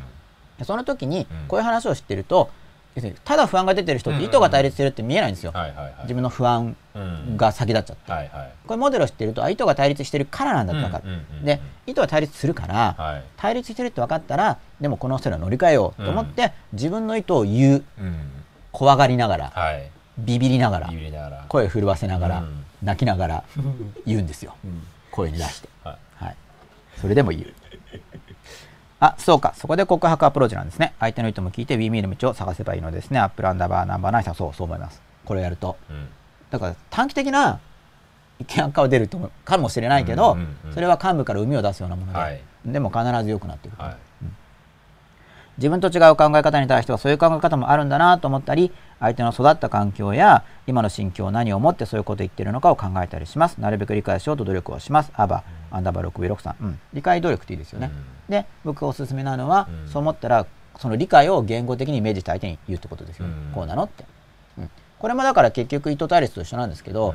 相手を理解したつもりになって、うん。言語表明しなければ、うん。自分が誤解の時に理解したって思えるんですよ、うんうん単に自分は誤解してるだけだけど、うん。あ相手を理解してるってうん。思って、うん。まあ、疑似的な偽物の幸せ感に浸ることが可能なんですね、それを相手を理解した時にこうなんですかって聞いて全然違うんだけどって言われたら、理解したつもりだったのにうん。誤解してたことが明らかになりますよね、うん。でもうん。しっかり確認していって、うん。本当に理解してるって分かったら、偽り感がうん。少ない。うん。だって言ったわけだから、だからこうなこうなのかなと思ったらそれやっぱり確認しないと、うん単に自分の中で、うん。まあ、だからファンタジーの世界を作り上げて妄想の中で喜んじゃう可能性があるんで、うん。理解については、うん。うん、だから理解したら一応こうこうなのっていうのは聞いたらいいですね。で本当に理解してれば向こうはわ喜んでくれるんでああ分かってくれたんだ。でできれば本人が自覚してる以上の理解ができると本当に素晴らしいんですよ、うん。そうするとほ向こうもああそうだったんだ、うん。俺ってそうだったんだって目が開かれちゃうっていうのが非常に素晴らしい高度な理解で、なるほうん。でもそれもこちら側が心に抱いてるだけではどうん相手は分かんないですからね、うん。気になったら全部聞けばいいですね。うん、って思います、うん。それが、まあ、テレパシーを期待するよか、うん。まあ、話した方が、まあね。うんせっかく言葉がありますからね、4イコール融和まで毎回行くのにまた意図対立が起こってしまいました。やはり社会的ステータスの違いが大きすぎるのが原因なのでしょうか？原因なのでしょう。確かにだんだん相手が信用できなくなって気がします。リアルでケーススタディ中リアルでケーススタディ中っていうのはやっぱ一番いいですよね、ううん。んやっぱ自分の自分の人生でやるのが一番よくわかるんで。う、ん。うん、本当に。まあ意図対立はだからしょっちゅう起こるはずですよね、ううん。んもう何回でも起こると思います。うんだから問題なのは対立が起きた時にそれがだから表現できるかどうかなんで、うん。うん、対立側対立はもう起こる。うん。対立は何回でも起こると思いますそれは、そうん、ただ起こるたびに延々とだから表現していけるかどうかなんですよ、相手が信用できなくなってきたっていうのはどの段階なんですかね、ちょっとこれだけだと分かんないですよね、うん。意図対立自体は起こると思うんで、うん。信用できないっていうのは基本的にはなんか嘘ついてたとかじゃないですか、そうですよね。うん。言ってたこととやってることが違うとか、うん。うん。意図対立自体はまあうん起こりますからね、うん。さっきのぶつかっている時は思いっきり自分の意思を貫きます。遠慮しないです。は自分をどうしても貫きたい時はそうするだけです。アバンダバー 6V6 さんまあそうですよね、ううんん基本的に。それはそうだと思います、うん。うん。まあ、このどうしてもの内容次第ですけどね、そこはもうだから生き生き方が関わってきちゃうんで、そうですね。貫くことを優先すれば。意図を貫くっていうのはだからそれを相手が従うことじゃなくて、うん。なんか意図と違うことを言って黙るのは生き方的に嫌だっていう場合は言うことになるし、うんまあ自分が黙っとけばいいかなっていう場合に言わないわけですよね。ですね。そう。僕はまあ基本的には言っちゃい派なんですけど、うん。なんか黙っとけばいいかなってやっぱ弱い感じがするんで、何回かなんですねあの自己肯定感が上がるか上がらないかっていう判断基準だったんですが、あれはすごくいいなと思うんですよね。だからこれも同じだと思うんですよね、あその他人を評価する時ですよね、うん。自分の幸せ見る時に、うん。うん。それすごい大事だと思う。だから全部これもだから自分の意見を貫くことによって、うん。その自分のそう自尊心自が尊心か。自尊まあ、心同じように自己肯定感うん上がるかどうか。が上がるならば貫けばいいしね。結局自分の幸せって自尊心にすうん。ごいリンクしてるんで,、そうですよね。例えばその社会的ステータスが高い人がいるとして、うん。その人と接した時に、うん。自尊心がだから上がるかどうかなんですよ、そうですよね、うんステータスが高い人でも両方いますからね、うん。ステータスが高いんだけどその人とやれるという人が自分がちっちゃくてダメな、そうですね、うん。でちっちゃくてダメな人間だって分かっても自己肯定感が上がることもあるわけですよ、あくまで自己肯定感が上がるかどうかなんうん。でもともと確かにちっちゃくて弱い人間なんだけど、うん。それをうんなんかそれが分かってきた時に、うん。あだから俺はダメなんだと本当に下がっちゃうのか、んんんまあそうなんだけど、これでいいんだみ、うん。ここから上がっていけるんだっていうのは自尊心が上がるわけなんで、うん。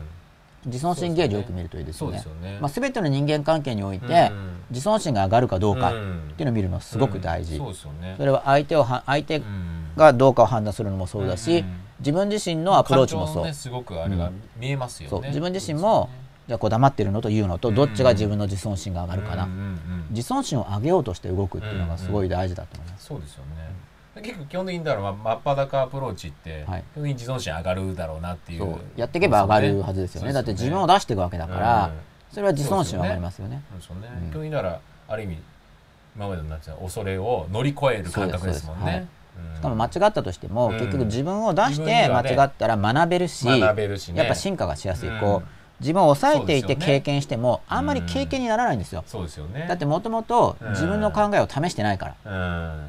そうですよね。そこで失敗したところで、うん。あんまり自分の考えは変わらないんですよ。そうですよね。そうですよね。自分の考えを出して、うん。それで失敗すれば、うん。あ違うって思ってうん。考えに変化は起こるかもしれないけど、そうですよね。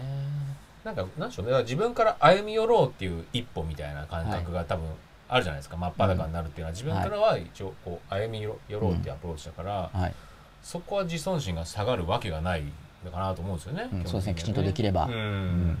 自分を出していって。出してるっていうね。そうだ基本的にだからまあ嫌う人はいるし、うん。そうですね。そういう人と切れるのはそうもう逃げていく人もいるかもしれないだからそれが当たり前だってい う、しゃあないしゃあないっていうね。うん。そこは当たり前だってどこまで思えるかですよねしょうがないみたいな。気づいたらあれ？一人ぼっちみたいな感覚になったりもねする時もあるでしょうけどね。でもしかしたら本当に自分を好む人が誰もいないのか、うん。あるいはたまたまその地域になんかどっか行けばいるのか、うん。まあいますよね。基本的にほとんどの人だっていると思いますね、よっぽどの人じゃない限り、うんあまともな人であれば、うん。多分多くの人がくすぶってますからね。うん。うん。どんどん自分を出して前に行く人がうん。増えたらなと、思いますね俺は周りにすごい人が多いのでむしろぶつかった相手の意見を聞けるきっかけになることが嬉しいです。すごく貴重な経験な気がします。玉先生さん。ああ。あいいですね。すごい人に。すごい人の胸を胸を借りて。おそらく。あ食ってかかるってことなんですか？ぶつかって相手の。ニッコニコって書いてあるから。自分は僕は肛門ですっていくん。じゃないですか。そうですか。ちょっと今あお会いできるんですよね。うはちょっと聞いといてみていください。ぜひ今度また教えてくださいそうですね。向こうから嫌われたことももちろん多々あります。恋でコントロールしようとしてたなと反省することもありますね。アバンダバー6 6さんそう。恋でコントロールしようってよくあるんですよね、うん。まあそのアドバイス聞いてくれないと腹が立てるのも一緒で、こっちが恋を抱いてるのに、うん。何なんだみたいな、うん。そうですね。まあ相手の自由ですからね、でも恋を出すこと自体いいことだと思いますよ、うん。嫌うよりは、ね、恋を出す、うん。恋を出す、恋を出す。子育てとかもみんなうん。ね親は基本的にはこう思ってるんですよね。私も今まではバリバリぶつかってたんですが、うん。女の場合はその後関係がまずくなったりするしまた私の方も嫌われる不安に苛まれる仕様ですね。アップルアンダーバーナンバーナさん。そう。このバリバリぶつかってただから、うん。僕のおすすめは、うん。もっといけみたいな、はいはいはいもうバリバリ超えてけと。そうバリバリの上なんですかね。結局無限だからう、ん。あのどこまでもいけるわけですよ、うん。まあ、ぶもちろんぶつかることが目的なわけではなくあ自分の意図を明確に表現することが目的なんですけど、やっぱりついつい綺麗な表現に逃げたり、うん。ついつい相手を持ち上げてしまったりして、うん。思ってることを言わないうんものなんですよ、はい。だから陰口とか言うわけじゃないですか。本人に何でも言えばいいってことじゃないんですけど、うん。でもまあ真っ裸な関係だったら言えるわけですよね、うん。でもちろん普通は何でも言えないわけです、うん。だから必要がある話題に限ってなんですけどうん。すで、にすでに会話が始まってる内容に限ってなんですけど、思ってることをとにかく言うと。本当に何でも言う、まあ、言えたらその方がいいですけどね、うん。本当に何でも言い合える関係になるといかに自分が評判が悪いかよくわかると思うんですよ、そんなこと思われてたのかみたいな、うん。うんまあ、それでもそれいいことなんですけどね。あの言ってもらえるというのなはかなかな荒行ですけどね。関係が進展してるわけですよ、うん。まあある程度本当に真っ裸修行頑張ると。まあバタバタしてるよね。いやーまあそっかそんな風に見えてたかっていう。そうですね。うん、ってことになると思いますけどね。だからみんな黙っててくれたんだなっていう感じだと思いますよそれいい感じなんですよそう言ってもらえるようになれば、まあでもその環境があったらかなりいいですけどね。うん、辛いですけどね。でもそれを言言ってくれないでしょ。で普通は。言えないそれはだからやっぱ真っ裸を目指してうん。修行だから。お互いにやるしかないでしょうね、だからそういう考え方自体も言っていかないと無理ですよね,、うんそういうそうですね。思想があるということを言っていかないと無理です、うん。ただ一気にそれももう決してできないと思うんで、でもなんだろう今話題になってることについてはうん。もっとバリバリいくってことです、だから話題になってないことまで含めて全部思ってること言ってすっごいハードル高いしそうですね。これは言えないなってことが。そういえばこれも言っとかなきゃ。そうそう。これは言えないなとかやっぱあると思いますよ。さすがにこれは これは言えないと、一発殴られるよ、うん。やっぱそれはやっぱりこうはステップバイステップう。んステップバイステップ。そうですね。今話題になってることについてはもっとバリバリ、うん。そねそのその話題内ですね。そうですね。話題内においてはもっともっとバリバリバリバリ。そうですね。バリバリ、うん、うん。そう。そうですね。そしたらきっと関係もあんまりまずくならないと思う、うん。本当にバリバリ言えれば、はい。わかんないけど。支持者が出るから、うん。そうですうん。ね本当に思ってること言えば。確かに。その話題に絞るっていうのはすごい重要ですね。うん、そもそも何なのかね。そう嫌われる不安にさよならまで出るっていうのがうん。自覚できてるんで、ってことはもっとバリバリいけると思います。で嫌われる不安が出るってことはバリバリが止めてるはずなんで、もっといく、そうですね。話題に絞る。そうだな。るほど。自分の理解したことを相手に確認すると良さそうですね、うん。アバンダバー 6V6 さんそう。すごい大事。うん。そうすると自分が理解できてたら分かるし、うん。誤解しててもああ誤解してたってなるんでもっと理解理解ですね、うんはじめまして、そかに第1回から見てました。アイコアンダーバーブルーさん。だいぶひそかにですね、20 28回目にして、告白が。さなんでう今日ん。つぶやこうと思っていただいたのか顔文字もまだ片手しか出てきてないです。不思議ですね顔は出てきてないです。これ。片方、片手しかなるほどなるほどまだひそかにだから。これはそういうあれな表現なんですねうん、違うかもしれないけど、そうなのかなって思って。片手だけまだ手だけ。なるほどまだ顔は出ないなるほどなるほどだいぶひそかにですよね。まあだいぶそうですね40何回ぐらいでもう一半分ぐらいやってくるんですねはい嫌われても進んでいくという話と自分は悪役にしない方がいいという話はどうリアつけたらいいでしょうか ?S アンダーバー、生島さん、正義の味方にすればいいんじゃないですかね。まあ、これはとあの例え話っていうか、うん本当に正義の味方だって思い込んじゃいけないですけどね、うん悪役にする必要はないですね、ちっとも。だから悪役にするっていうのは、自分が言いたいことを言わないで、うん。心に秘めて自分が悪役になっておけばいいやっていう話、うんうんうん。それはやめた方がいいですよってことなんで、そうですね、うん。別にその嫌われても進んでいくって言って、で万人が嫌うわけじゃないですからね、うん。自分の思うことをどんどん言っていくっていうのは別に自分を悪役にするって意味じゃないです、うんうんうん嫌う人はいるけど。そうですね。うん。うん。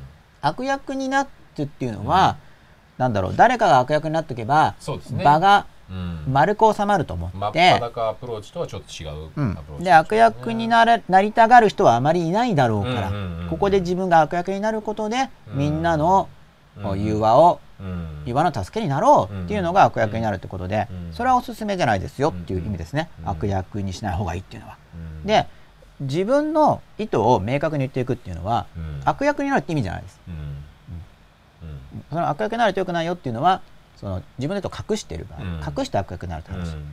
どんどんどんどん自分を出していくっていうのは、うん。悪役になるってことじゃなくて、うん。本当にバシッてやれば、うん。よっぽどの環境じゃなければ、ん。通常はうん。支持者が出るし、うん。まあ、きつい環境だったらとりあえず隠れファンが出る。うん。なんかあるかもしれないけど、うん。攻撃もされるかもしれないけど、うん。やっぱりみんな弱いわけですよ、うん。そういう中にあって、うん比較的強くバシッて言えればうん。それだって強いわけだから。そうですね。しかもそれが、うんね、ある程度まともな人であれば言いたいこと言えば正論なわけですよ、うん。それは、そうですうん。やねっぱ正論が言えるっていうのはうん。強いんで。うん。あと自分の気持ちが言えるっていうのは。そうですね。そうなんかそれはもう日々練習っていう感じで、真っ裸ですよ、そこまで言うんだというレベルを目指してうん言っていったら、はい。うんいいと思うんですけど、うん。だから嫌われてもすぐっていうのは別に嫌われろって意味じゃないんですよ。はい。もともとうん。そんなにいい関係ではなかったけど、うんごまかしごまかしやっている関係があるとすれば、その偽りが明らかになっていくだけで、うん。でも真っ裸にやっていけば、うん。次第にこれも比較ですけど、うん。次第により本物のうん。関係というものになっていくと、うん。で本物の関係っていうのはお互いにべったり依存しているような関係じゃないっていうことなんですよ。別に、そんな依存する必要もなくそうですね。そう。だからカラッとしてて、うん。居心地がそうですね。いいわけで、うん。うんこれで大体全部はい。ツイッターも見れたのかな？はい。おすごくビビッときて書き込み勇気出たからです。でも今回も手があるからこれは意図的ですよ。でもさ僕が知らないだけで最近の新しい漢文字なのかな？いやーでも嬉しいですね。なんでしょうね。うん。ね書き込み勇気が出たって。すごい嬉しいですよね。あやっぱなかなか抵抗感もある人も多いみたいでこうみんなに見えちゃうからちょこっと真っ裸になっていただいたってことですかね。そうですよ。一歩を踏み出して。いいことじゃないですか。じゃあこれは僕自身も結構調整してますよこの番組では、まあ、この番組ですから僕はあちこちで調整してますけど あちこちで調整。はい。まあはい。意図的にやってるんですけどね。い。ろいろありますやっぱり。そうですると。うん。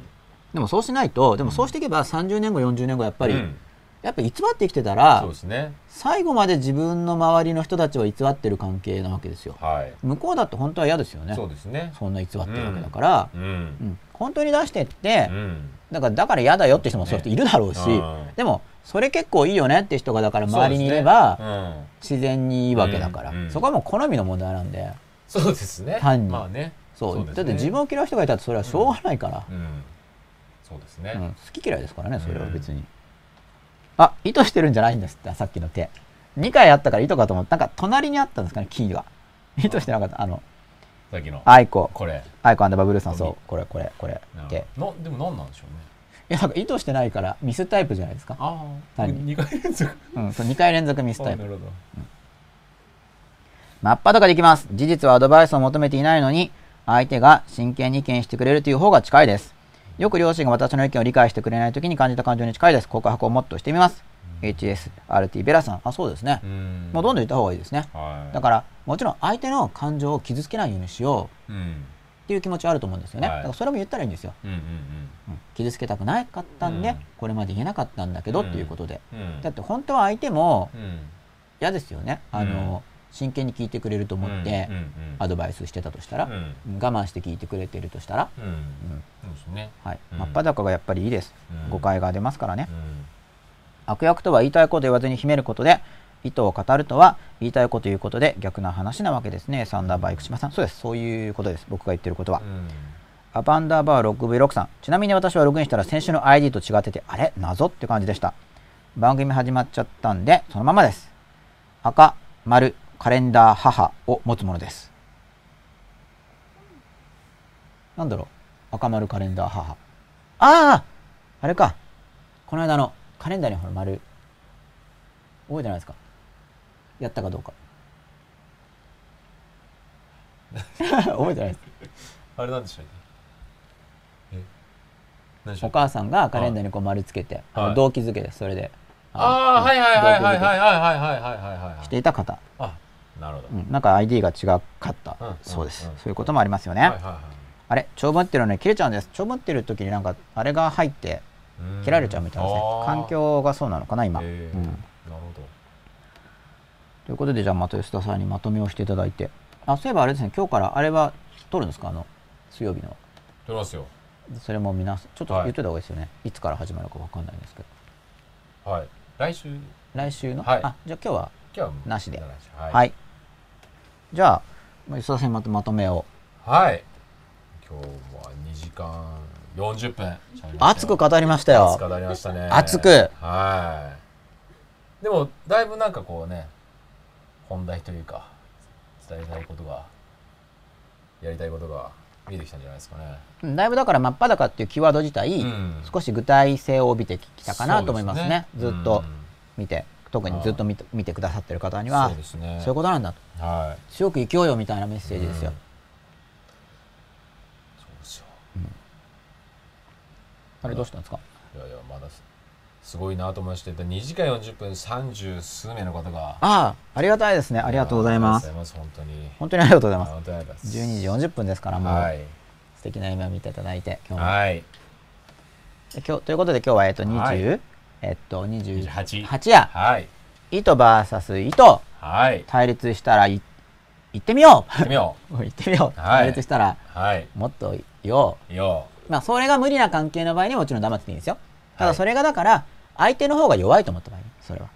うんうんうんうん。相手が弱いから、うん。自分がガシーっていう、はいはいはい。要するに自分の意図 VS 意図だけどど。自分が恐れてるわけじゃないわけですよ、うんうんうん逆にこう言えちゃう時はだから、ね、相手が傷つくから言わないでおこう、うん。それは別に自分は言えるわけ。です、そうじゃなくて、うん。自分が不安があって向こうが強く見えるから言えない時っていうのは、はそういう時は言う、バンバン。はい。そうすることで解放が起こってね。より自由になって、うん。人間関係もうん。短期的には悪化するかも悪化するように見えるかもしれないけど、そう偽りが明らかになるだけであり、出し方とかね伝えたか伝え方とかはねうんいろいろそれも出していかないとねそう出していくことによって上手にもなるし、同じ言うのでもこう言った方がいいなとかそうですね。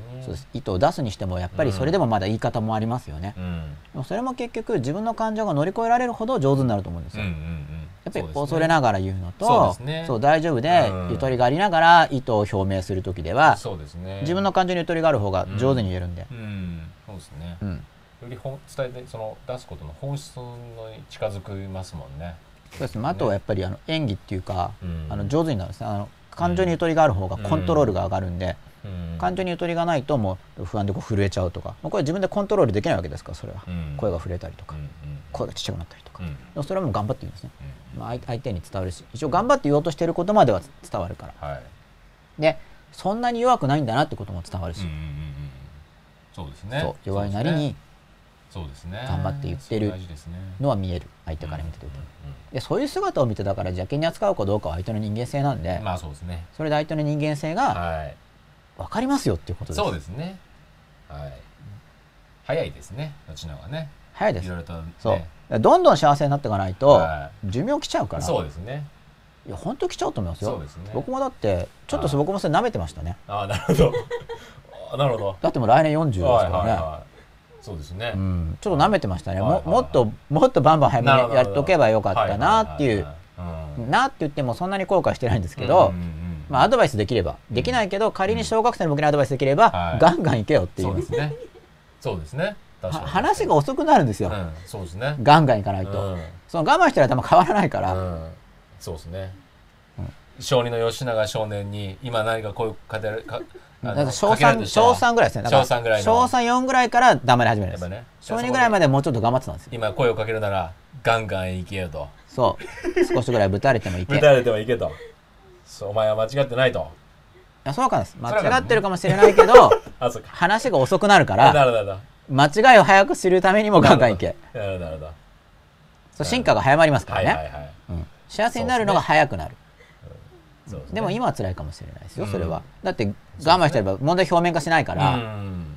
なんとなくうん。なんとなく穏やかですじゃないですか。でもそれはなんとなく穏やかで我慢してるだけですから、そうですね。うん、もう行けって。言いますけどね。言えれば。でも言えないから、うん。まあだからいろいろあった結果はい。今の僕に来てるんで、はい。まあ全然 OK なんですけど、まあ今もいますからねうん。ここに。今の僕がまず今に言わなくちゃいけないし、もっとガンガン行けよって。はい小学生の僕に言おうと思うこと、今の僕にも言わないといけないから、はい。ガンガン言ってだから早く早く進化していかないと、はい。